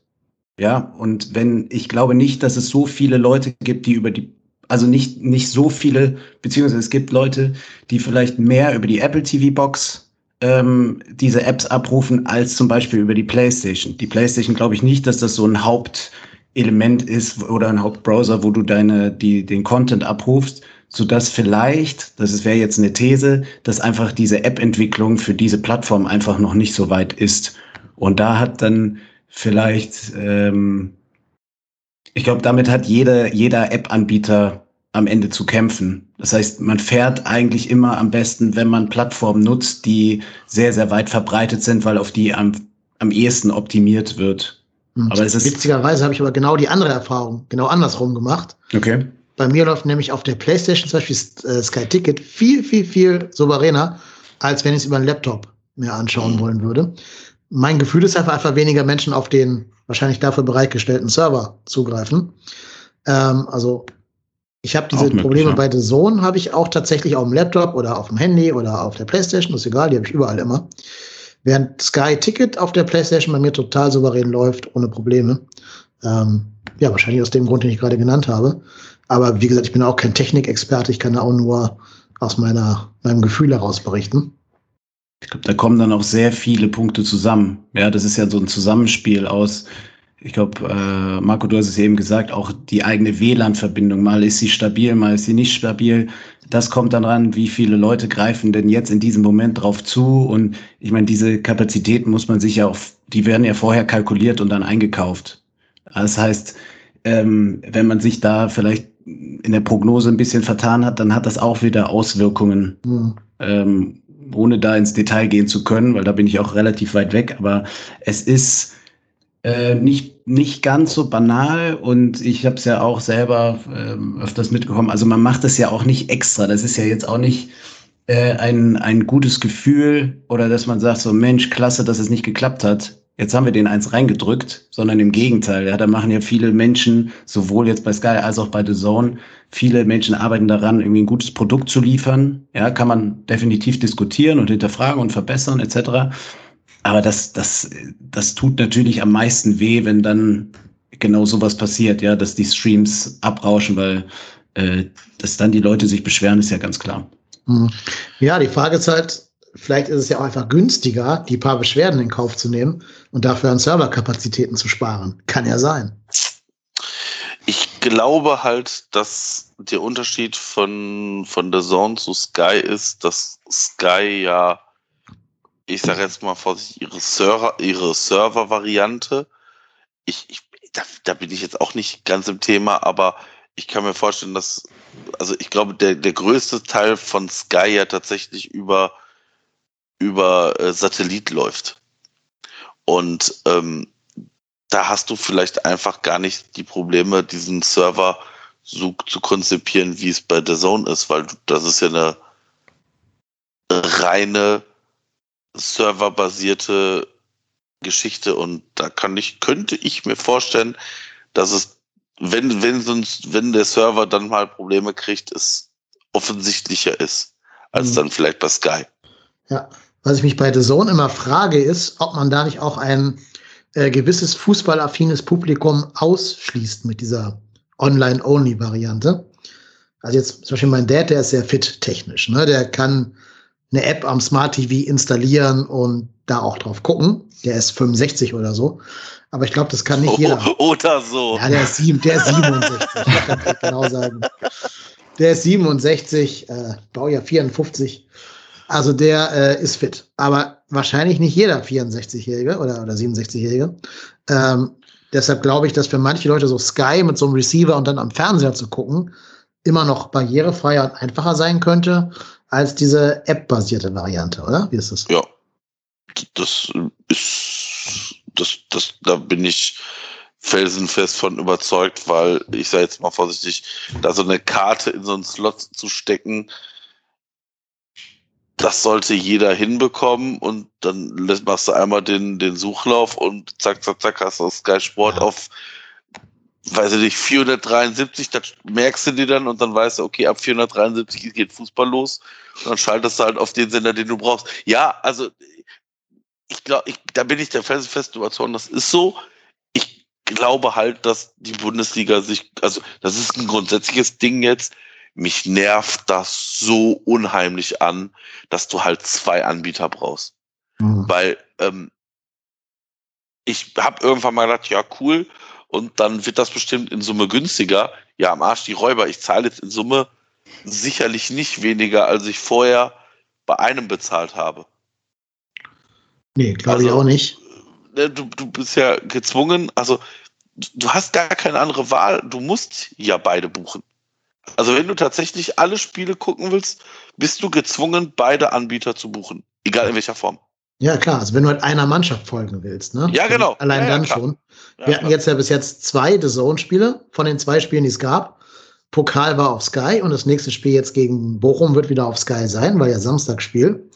Ähm, das heißt, wenn du den FC konstant verfolgen willst, hast du zwei Optionen. Entweder du äh, musst beide Anbieter machen oder nimmst halt FCTV und lebst mit einer Verzögerung von ungefähr 45 Minuten, bis du den Kram dann live gucken kannst. Wäre ja auch eine Möglichkeit, theoretisch, ne? wenn man jetzt nur. Ähm, Boah, Alter, ey, das, das ist ja, da ist ja Herzklappers davor programmiert. Du musst dann auf jeden Fall dein Handy wegsperren für die ja, Zeit. Ja, genau. Ja, und darfst auch nicht also, irgendwie ans Telefon. Da musst du ja direkt in Flugmodus gehen. Ja. Komplett. Ja, ja. Also, Also, boah, nee, das wäre nichts für mich. Genau, also um vielleicht mal so kurz mein äh, Guckverhalten hier zu schildern. Ich machte Zone nie an, außer der FC spielt oder irgendein Knallerspiel ist am Freitag. Aber Knallerspiel ist für mich jetzt echt schon in der Bundesliga gerade im Moment. Bayern gegen Dortmund. Und das war's fast schon. Aber selbst das will ich, ganz ehrlich, ich gucke mittlerweile nur noch FC. Ich gucke selbst, ich habe sogar am Samstag noch nicht mal Konferenz geguckt, weil, ne, ich meine, das wissen mittlerweile einige, ich bin, habe Familie und wenn meine Frau halt weiß, alles klar, der FC spielt Sonntag, ja, dann fehlt mir halt die Argumentation auch, äh, ja, ich äh, komme nicht mit, weil, äh, ach so, ja, der FC spielt doch gar nicht. Ja, Ja, also- Stimmt, aber ich möchte gerne, ähm, ich weiß gar nicht, wer da am Samstag gespielt hat. Bochum ich- gegen Bochum mal- gegen ja, Genau, sag mal Wir bitte. machen das Experiment mal. Ich lese euch mal alle Spiele vom vergangenen Spieltag vor und dann machen wir ein Gedankenexperiment. Also Köln-Spiel zählt jetzt mal nicht, weil wir alle FC-Fans sind, ne? aber die anderen Spiele.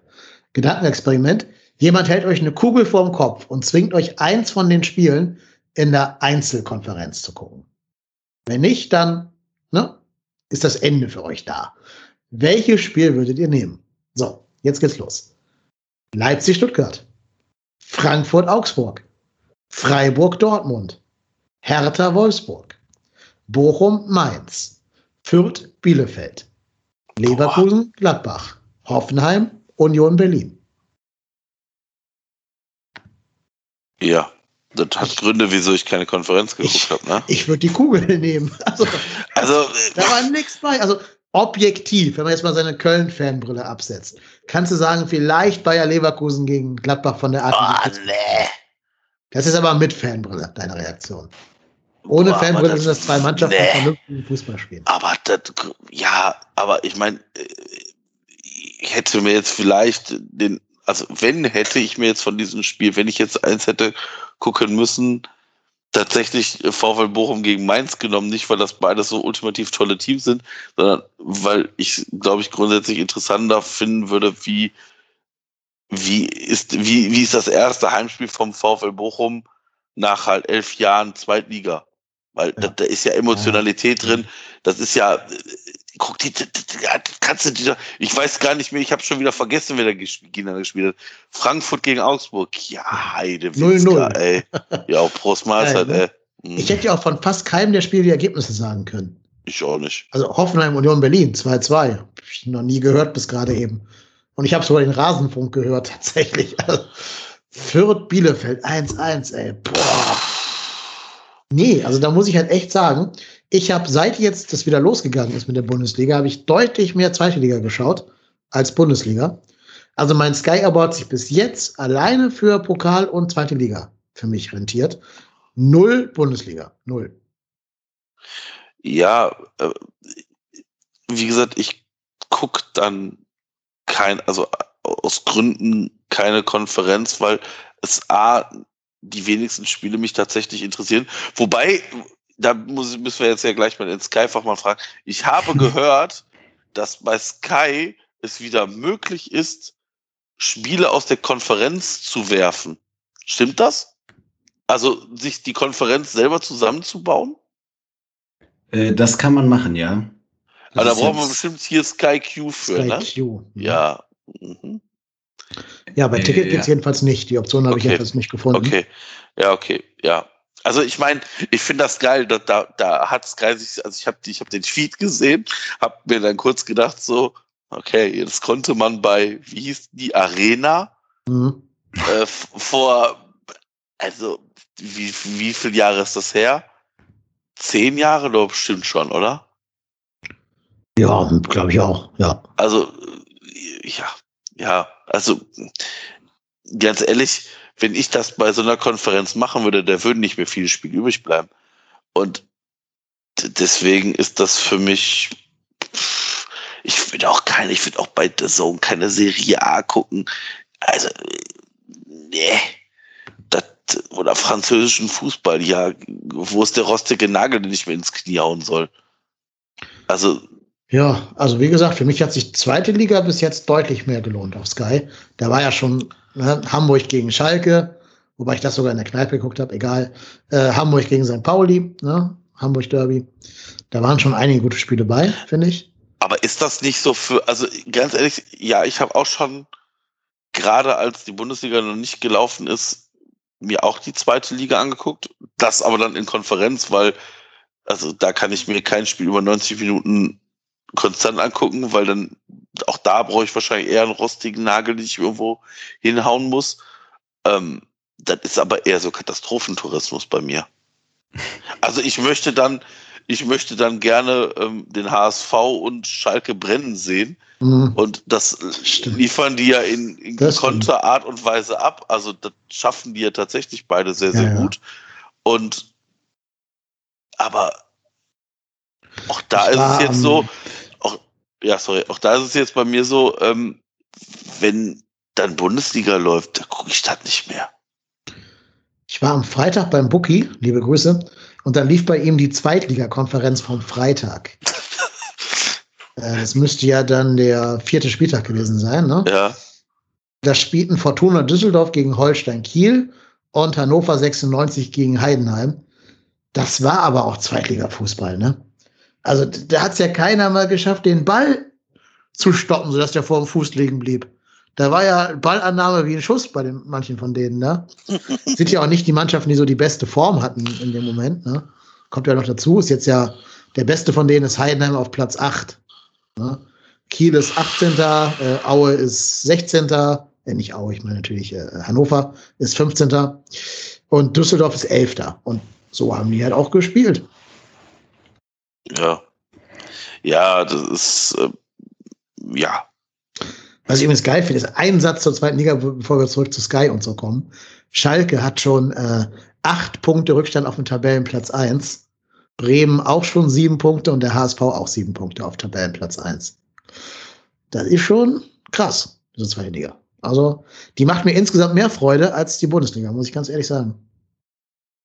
Nicht spielerisch, aber mehr so von der Gesamtkonstellation. Ja, aber jetzt mal im Ernst, willst du nächstes Jahr in der Bundesliga Regensburg, gut, Dresden könnte ich sogar Wenn- noch mit leben, Wenn aber wir drin bleiben in der Bundesliga, will ich ganz, ganz viele Kackvereine von unten haben. Da bin ich kompletter Pragmatiker. Wenn wir absteigen, sollen die ganzen HSVs und, und Schalke und so wieder aufsteigen. Hauptsache, wir spielen nicht in der starken Liga nächstes Jahr. ja, okay. Ja, geschenkt. Ja. Aber wir wollten ja zurück zu Sky und The Zone und so. Ähm, Ich glaube, zu dem Thema, was, was, ähm, was jetzt eben angestimmt wurde, man muss ja natürlich auch sagen, dass, dass es einfach verschiedene Fantypen gibt. Ich habe letztens ähm, auch im Kontext mit der Arbeit äh, eine Studie gesehen, die nochmal irgendwie definiert hat, verschiedene Fantypen. Und ich würde behaupten, dass wir drei und wahrscheinlich auch viele der Hörer und Hörerinnen dieses Podcasts so der klassische Club-Fan sind. Das heißt, eine Fangruppe, die sich sehr stark mit einem Club identifiziert und eigentlich die meiste Zeit auch nur mit diesem Club irgendwie interagieren möchte. Ja, man, man informiert sich täglich, man, äh, man schaut auch sich jetzt eher nur diese Spiele an und ähm, alles andere ist erstmal so ein bisschen zweitrangig. Und ich glaube, in diese Kategorie würde ich euch jetzt zum Beispiel auch ähm, einordnen, wenn ich das, wenn ich das höre. Aber es gibt genauso viele Fantypen, die ein bisschen anders ticken. Ja, das sind so ja, man kennt es ja vielleicht so diese klassischen Event-Fans, die gerne dann die Spiele schauen, worüber dann Deutschland spricht. Und diese Kraft haben ja manche Spiele. Ja, wenn der FC jetzt gegen Bochum gewinnt und vielleicht danach gegen Freiburg, auf einmal ist dann, will dann jeder vielleicht sehen, wie der Baumgart hier ähm, Bäume ausreißt beim FC. Ja, und dann gibt es vielleicht auch welche, die ja das als soziales ähm, Element sehen, die gerne irgendwie mit den Kumpels Konferenz gucken, weil das einfach irgendwie ein schönes, geselliges Gefühl ist. Also das darf man wahrscheinlich auch nicht außer Acht lassen, dass es sehr viele verschiedene Motive gibt, Fußball zu schauen, ohne da zu sehr ins Detail gehen zu wollen. Aber ich glaube, wir sind da privat sehr, sehr stark in der Club-Verbundenheit, offensichtlich. Weil sonst mhm. würden wir wahrscheinlich nicht so mitleiden, auch mit dem ja, mit dem Club. Das kann, das kann gut sein. Wer hat eigentlich dieses Jahr wie die Champions League? Das habe ich noch nicht ganz durchdrungen. Ich glaube, The Zone alle Einzelspiele bis auf eins. Wie bis auf eins? Also eins am Spieltag oder eins? Ein, ein Spiel hat, glaube ich, Sky exklusiv, oder? Okay. Nee. Also Sky nee. ist komplett raus bei der Champions League. Ähm, The Zone und Amazon Prime teilen sich die Spiele auf. Und ich glaube, die ist äh, gar nichts mehr Champions League mäßig. Genau, nur in Nicht Österreich. mal hier Konferenz. Ach so, okay. Nee. Ach, schau an. Ja gut, da macht The Zone vielleicht doch sogar ein bisschen mehr Sinn für mich, wenn dann so die, die ja, Play-Spiele kommen. Aber guckst, also ich gucke mir doch auch keine Champions League, wenn da Lu Luhansk gegen. Nein, aber wenn da Real Madrid gegen City spielt, gucke ich das schon. So ab den Playoffs halt, wo, wo, es um alles oder nichts geht.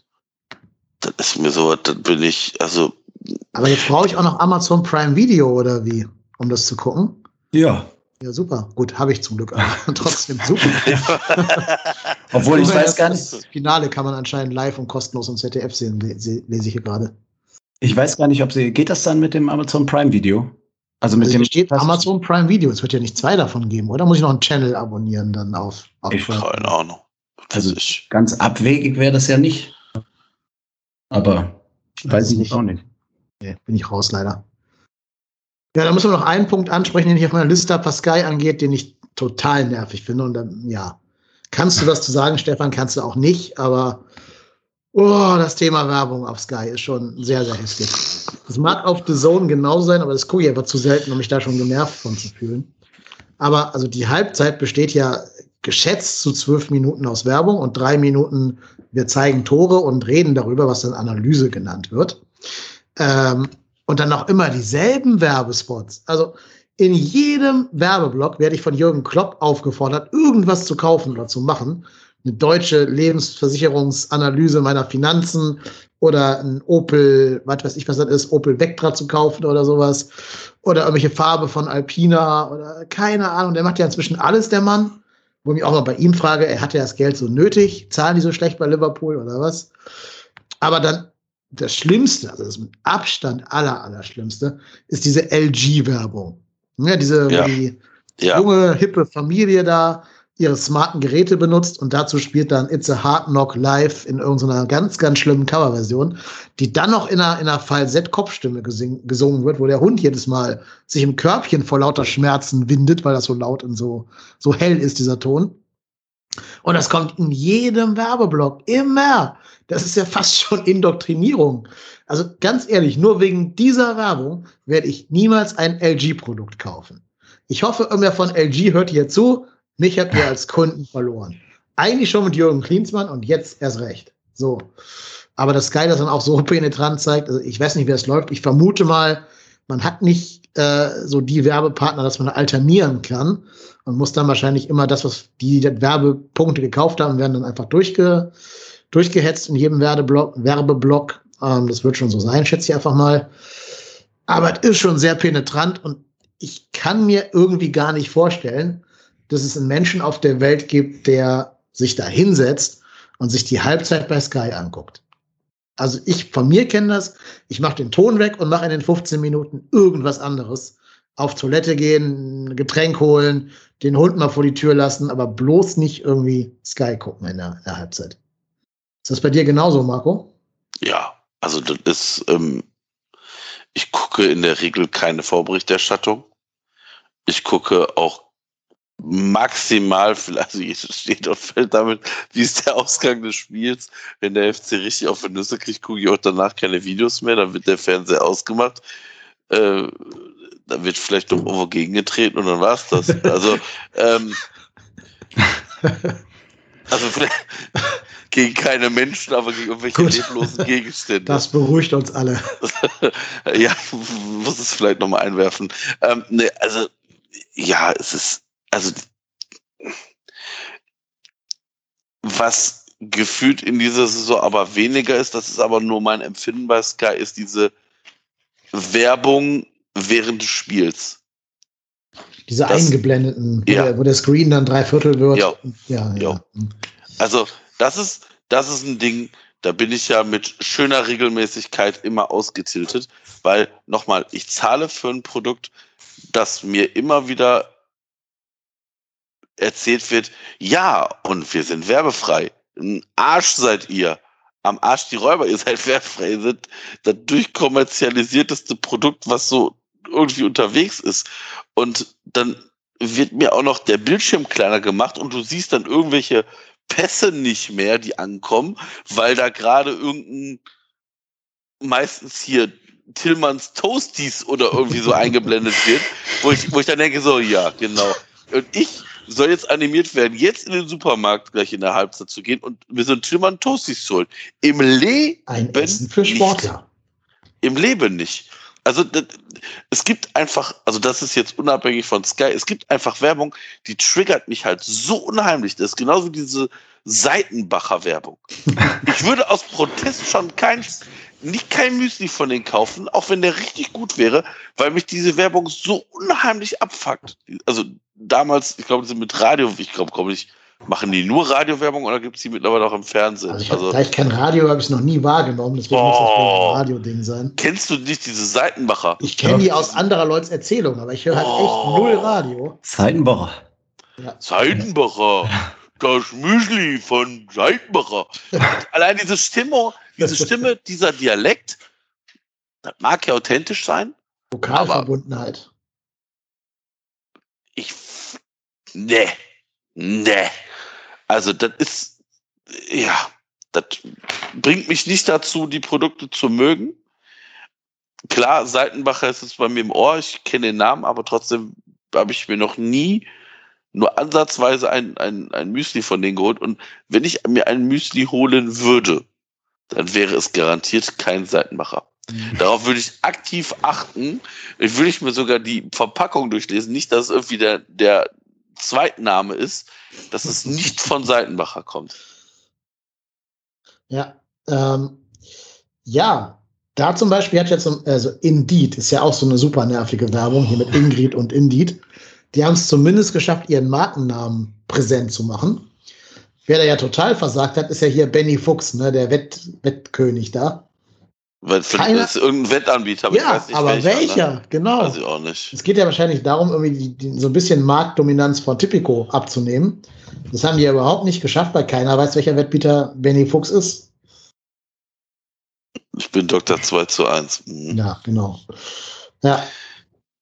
Und Ja. was man auch sagen muss, und das finde ich echt schon eigentlich dreist, tut mir leid, liebe Sky, aber ist so, wenn die Kommentatoren in dem Spiel Oh. Werbung für irgendwelche anderen Sky-Serien machen.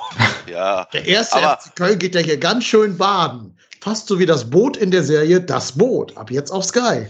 aber keiner hat das so schön hingekriegt wie, wie von Ton und Taxis Ja. damals. Mit Game of Thrones. Game of. Thrones. Ich gucke ja sonst keine Serien, aber da gucken meine Frau und ich gerne mal rein. Ja, Ja. total authentisch, absolut. Nee, also das ist wahrscheinlich so ein Influencer-Ding, ne, dass man irgendwie glauben soll, wenn das mein Lieblingskommentator sagt, dann spricht mich das an oder sowas.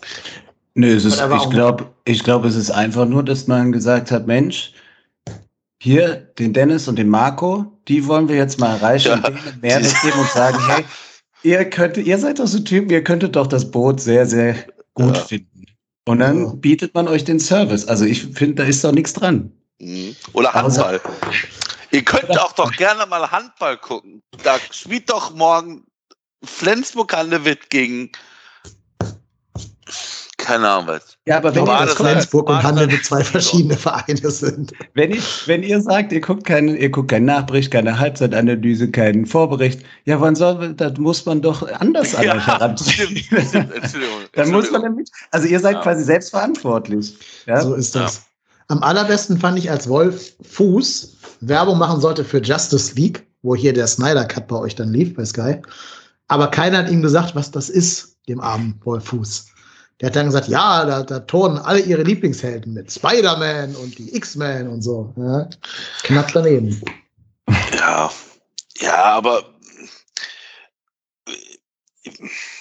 das, ja, also weißt du, wenn das ein Produkt wäre, wo ich nicht, ich möchte gar nicht wissen, wie viel Geld Sky schon von mir so in Summe bekommen hat.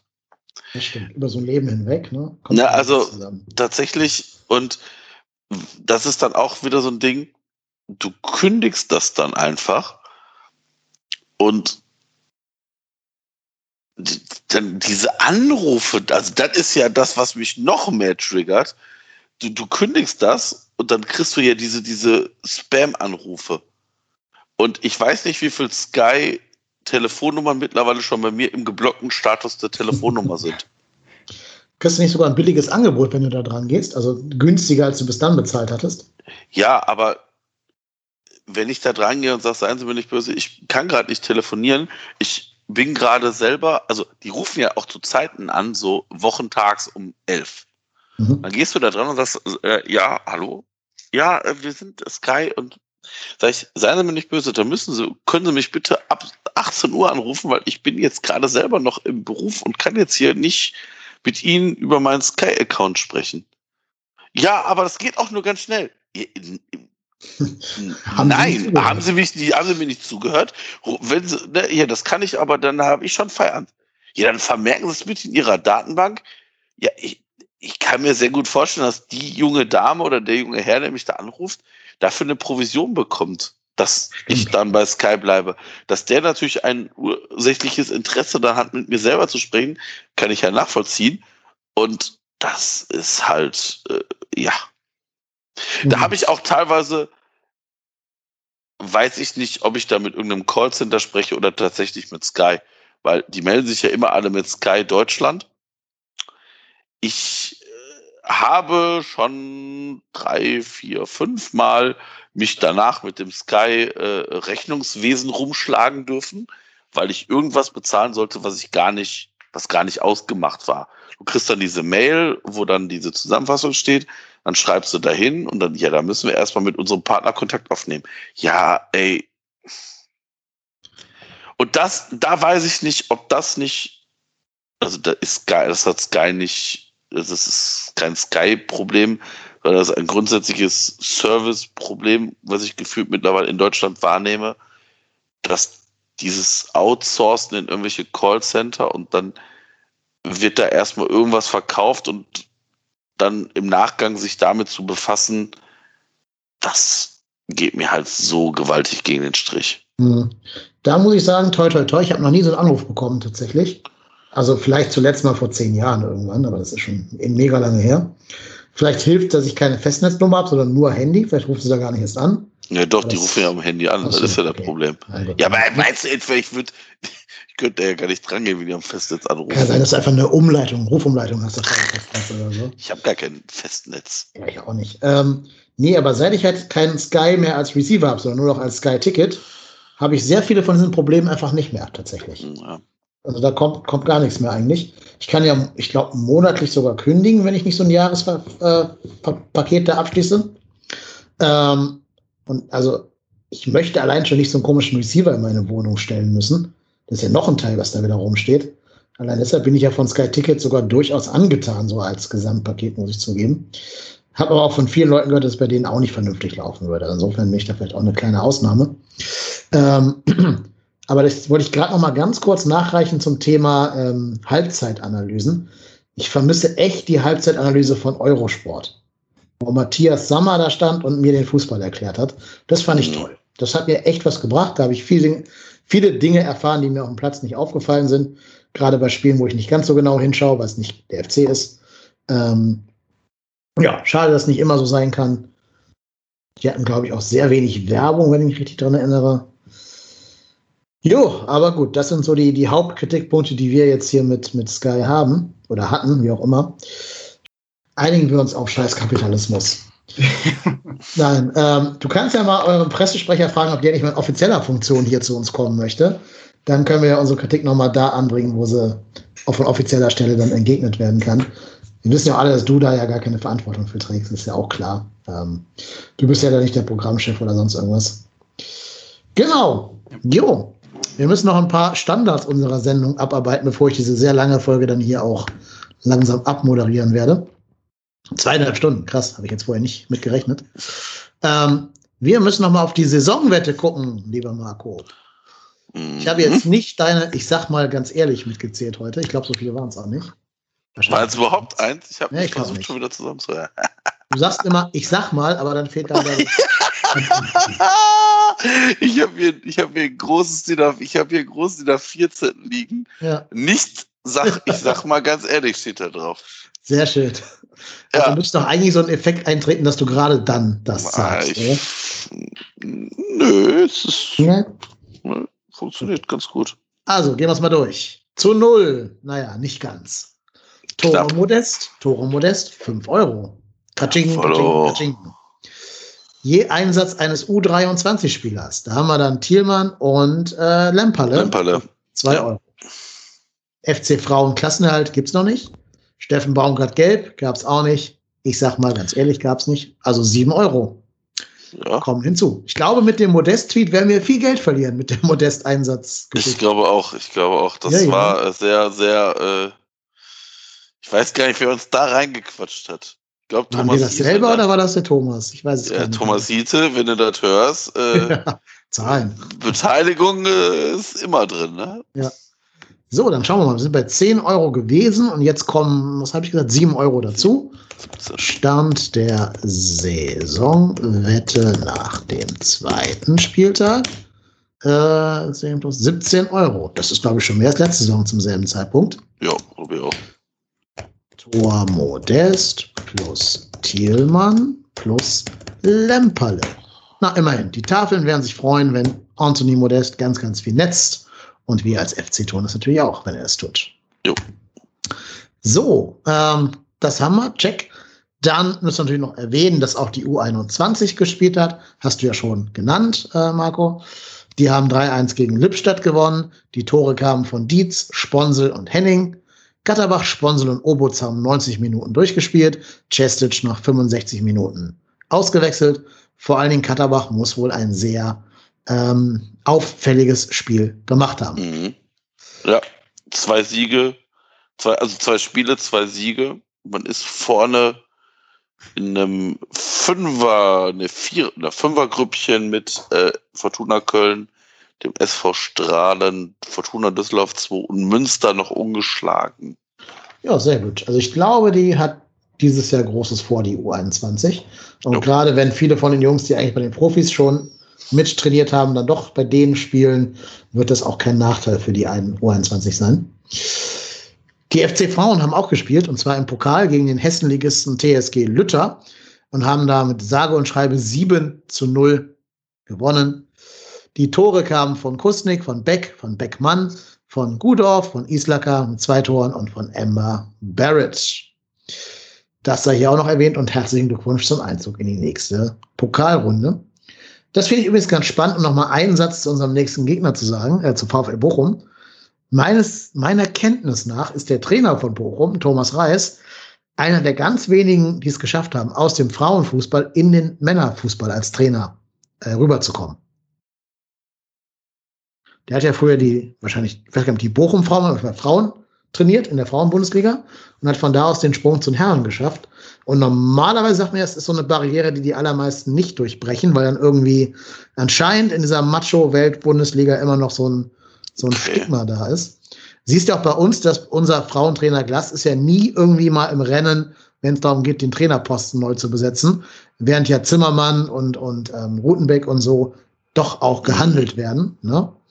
Also, ja, ganz spannend. Sollte man an dieser Stelle einfach mal erwähnt haben. Worauf wir jetzt nicht eingehen können, ist, dass uns Vincent Cosciello und äh, Wow, Wow Kairosh verlassen haben. Äh, Cosciello nach Ost-Ostende in Berlin und hat sogar äh, in der 96. Minute sein Debüt gegen Standard Lüttich gefeiert für vier, fünf Minuten lang.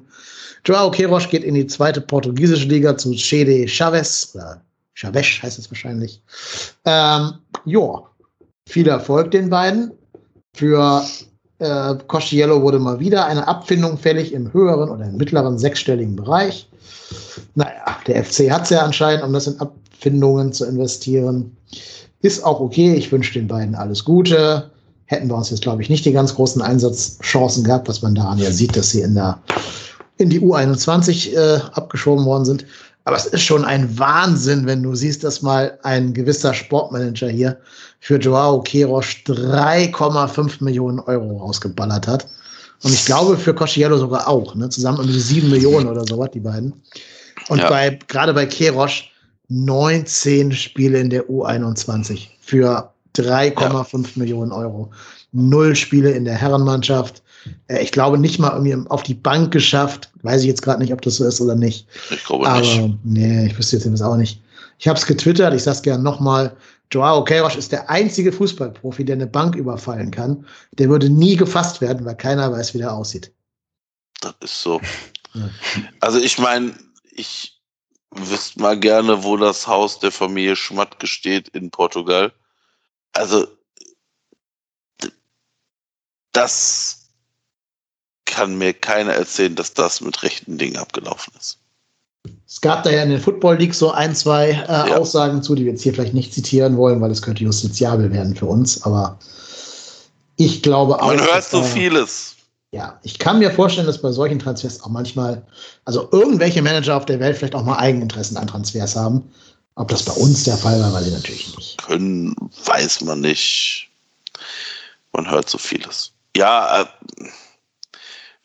wenn du dafür sorgst, dass der Kellner deines Restaurants äh, Bundesliga-Spieler ist, dann wird da bestimmt das ein oder andere Getränk in Portugal umsonst gewesen sein. Ja, also nochmal, also, eigentlich kann einem, kann einem der Junge ein bisschen leid tun, weil der, der kann da am wenigsten zu. Und ähm, ich meine, das ist bezeichnend, dass Queiroz in die, in die zweite portugiesische Liga gegangen ist. Mhm. Ähm, ne, also, da, den werden wir sicherlich, der wird nicht mehr auf großer Bühne auftrumpfen. Da, das sehe ich nicht. Und der ist ja auch schon jetzt 23 oder sowas. Genau, ne? also der ist jetzt nicht mehr das 18-jährige Talent, was, was noch schlummert. Ja.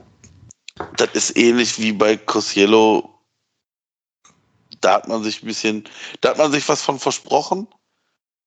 Aber auch da, das haben wir auch schon, glaube ich, auch schon mal gesagt, also wenn es unter allen Trainern so ist, dass man da nichts, nichts nach Fußball oder nach Profifußball in der Bundesliga aussieht, so viel blinde Trainer können es dann auch nicht sein. Wenn es bei ja. einem Mal nicht funktioniert, weiß ich nicht. Aber bei, nochmal, guck mal, bei Cosiello, wie viel hm. waren das jetzt? Fünf? Sechs ja, Trainer? Mindestens, ja, würde ich auch sagen. Ja. Also, das, wenn, und wenn alle, alle, also es ist ja jetzt nicht so, dass, dass es da einen gab, der gesagt hat, boah, das ist ein richtig guter Kicker. Nee, ist es eben, da fehlt halt vielleicht dann doch. Ja, also bei Cosciello kann ich zumindest den Hintergedanken hinter dem Transfer verstehen. Also ich kann sehen, was man sich davon vielleicht versprochen genau. hat. Genau, damals. Bei Keros, ja, klar. Bei Kirosch sehe ich da halt nicht mal das. Also, ja. Naja. Ja. Viel Spaß, Aber- viel guten ja. Weg. Genau. Was, was wir auch, hast du gerade schon angedeutet, bezeichnen ist, wenn du siehst, wo unsere ganzen aussortierten Spieler alle landen. Ja. Ne? Also jetzt lass mal vielleicht Bornau und äh, was war unser anderer Königstransfer? Ähm, na hier, Iso Jakobs, lass die mal weg. Ja, Dann hast du da Darmstadt, dann hast du da einen zweiten portugiesischen äh, Aufnehmer, hast du da Holstein Kiel in der zweiten Liga, dann hast du da äh, hier Ostende in, oder Ostende in Belgien. Mannheim. alles, ja, Mannheim. Mannheim. Auch, genau, richtig. ähm, ist jetzt alles nicht so die ganz große Güteklasse, ne? Apropos, wir haben noch eine Hörerfrage, Marco. Hast du schon ein Mannheim-Trikot gekauft, wo es keine Schiebermütze mehr gibt? Ja, Marco Höger kann mir das ja mal gerne original zugeschicken. Also, ich sag mal so, Matchworn. Ich wollte gerade sagen, wenn Marco Höger das hier hört, er kann mir das, er kann mir, ich, leiste ich vielleicht Abbitte, wenn er mir ein Originaltrikot mit Unterschrift und Widmung zuschickt, kann er gerne tun, würde ich ihn vielleicht lobend erwähnen. Für das Marco wär dann- von. Das genau, wäre dann auch das erste Mal im Podcast, dass ich ihn lobend in Erwähnung nehme. Aber ja, auch da, ich, nochmal, ich wünsche dem Jungen ja nichts nichts Böses, aber da fehlte mir dann nachher mit dem Abgang auch so ein bisschen Demut, weil wenn ich dann höre so, ja, der FC, ich bin ein bisschen traurig, dass der FC äh, nicht auf mich zugekommen ist. Junge, du hast letztes Jahr nicht, du hast gefühlt nicht Bundesliga gespielt. Wofür sollen wir dich weiter verpflichten? Ja, und du siehst ja auch, wenn du nur in Mannheim, also jetzt in Anführungsstrichen nur Genau. Ja. in Mannheim, Ja. und der ist 31, der ist jetzt auch nicht steinalt, ne? der ist jetzt nicht irgendwie am Ende der Karriere, der kann noch sechs Jahre spielen oder so. Und dann ist es halt in, in Anführungsstrichen jetzt nur Mannheim geworden. Also vielleicht scheitert es da auch ein bisschen an der Selbstwahrnehmung bei Herrn Höber. Das kann durchaus sein, ja. So, das war jetzt eine Mammutfolge, die war echt lang. Ich bin auch schon ein bisschen am Ende. Deswegen bleibt mir nur noch zu sagen, mich bei unseren treuen Spenderinnen und Spendern zu bedanken, die uns total verwöhnen. Äh, wir haben eins, zwei, drei, vier, fünf, sechs, sieben, acht, neun, zehn, zehn Einzelspenden bekommen. Ähm, das ist phänomenal. Da haben wir, glaube ich, nie mit gerechnet. Wirklich ganz, ganz herzlichen Dank an euch alle. Ähm, da wir euer Einverständnis nicht haben, können wir jetzt keine Namen nennen. Auch weil da ein paar Namen bei sind, die vielleicht identifizierbar werden, weil sie ein bisschen äh, exotischer sind. Deswegen fühlt euch bitte trotzdem angesprochen. Ganz, ganz herzlichen Dank. Wenn ihr jetzt sagt, okay, ich habe auch Bock, die Jungs ein bisschen zu unterstützen, tut das gerne. Ähm, das könnt ihr entweder mit finanziellen Mitteln tun, wenn ihr auf www.trotzdemhier.de slash spenden gehen wollt. Dann findet ihr da alle Informationen, wie ihr das tun könnt. Ähm, ihr könnt es aber auch ganz banal unterstützen, indem ihr zum Beispiel bei iTunes, bei Podcast Addict oder so Rezensionen schreibt, damit der Podcast in deren Algorithmus weiter nach oben kommt. Oder indem ihr ähm, den YouTube-Kanal trotzdem hier abonniert und da auf die Glocke klickt und unsere Videos da anklickt, weil auch da gilt es, den YouTube-Algorithmus zu unseren Gunsten zu äh, beeinflussen, sozusagen. Das sind also Sachen, wie man uns ganz einfach helfen kann, ohne da in finanziellen Aufwand gehen zu müssen. Genau. Ja.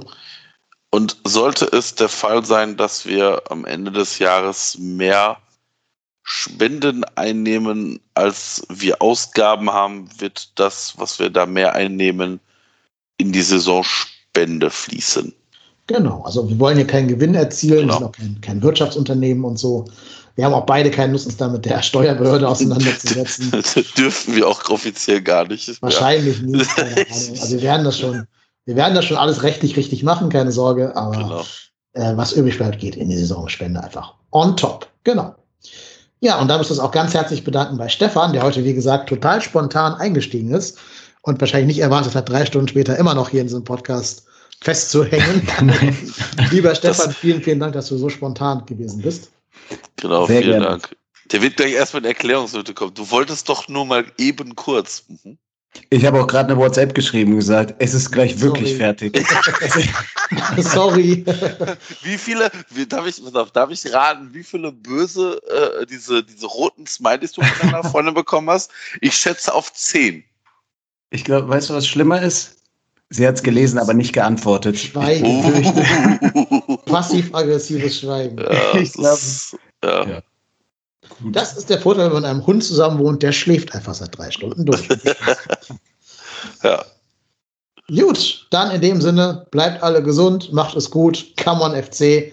Marco, du bist der Robot-Tennis. Ich bin KY Lennep und wir beiden sind trotzdem hier.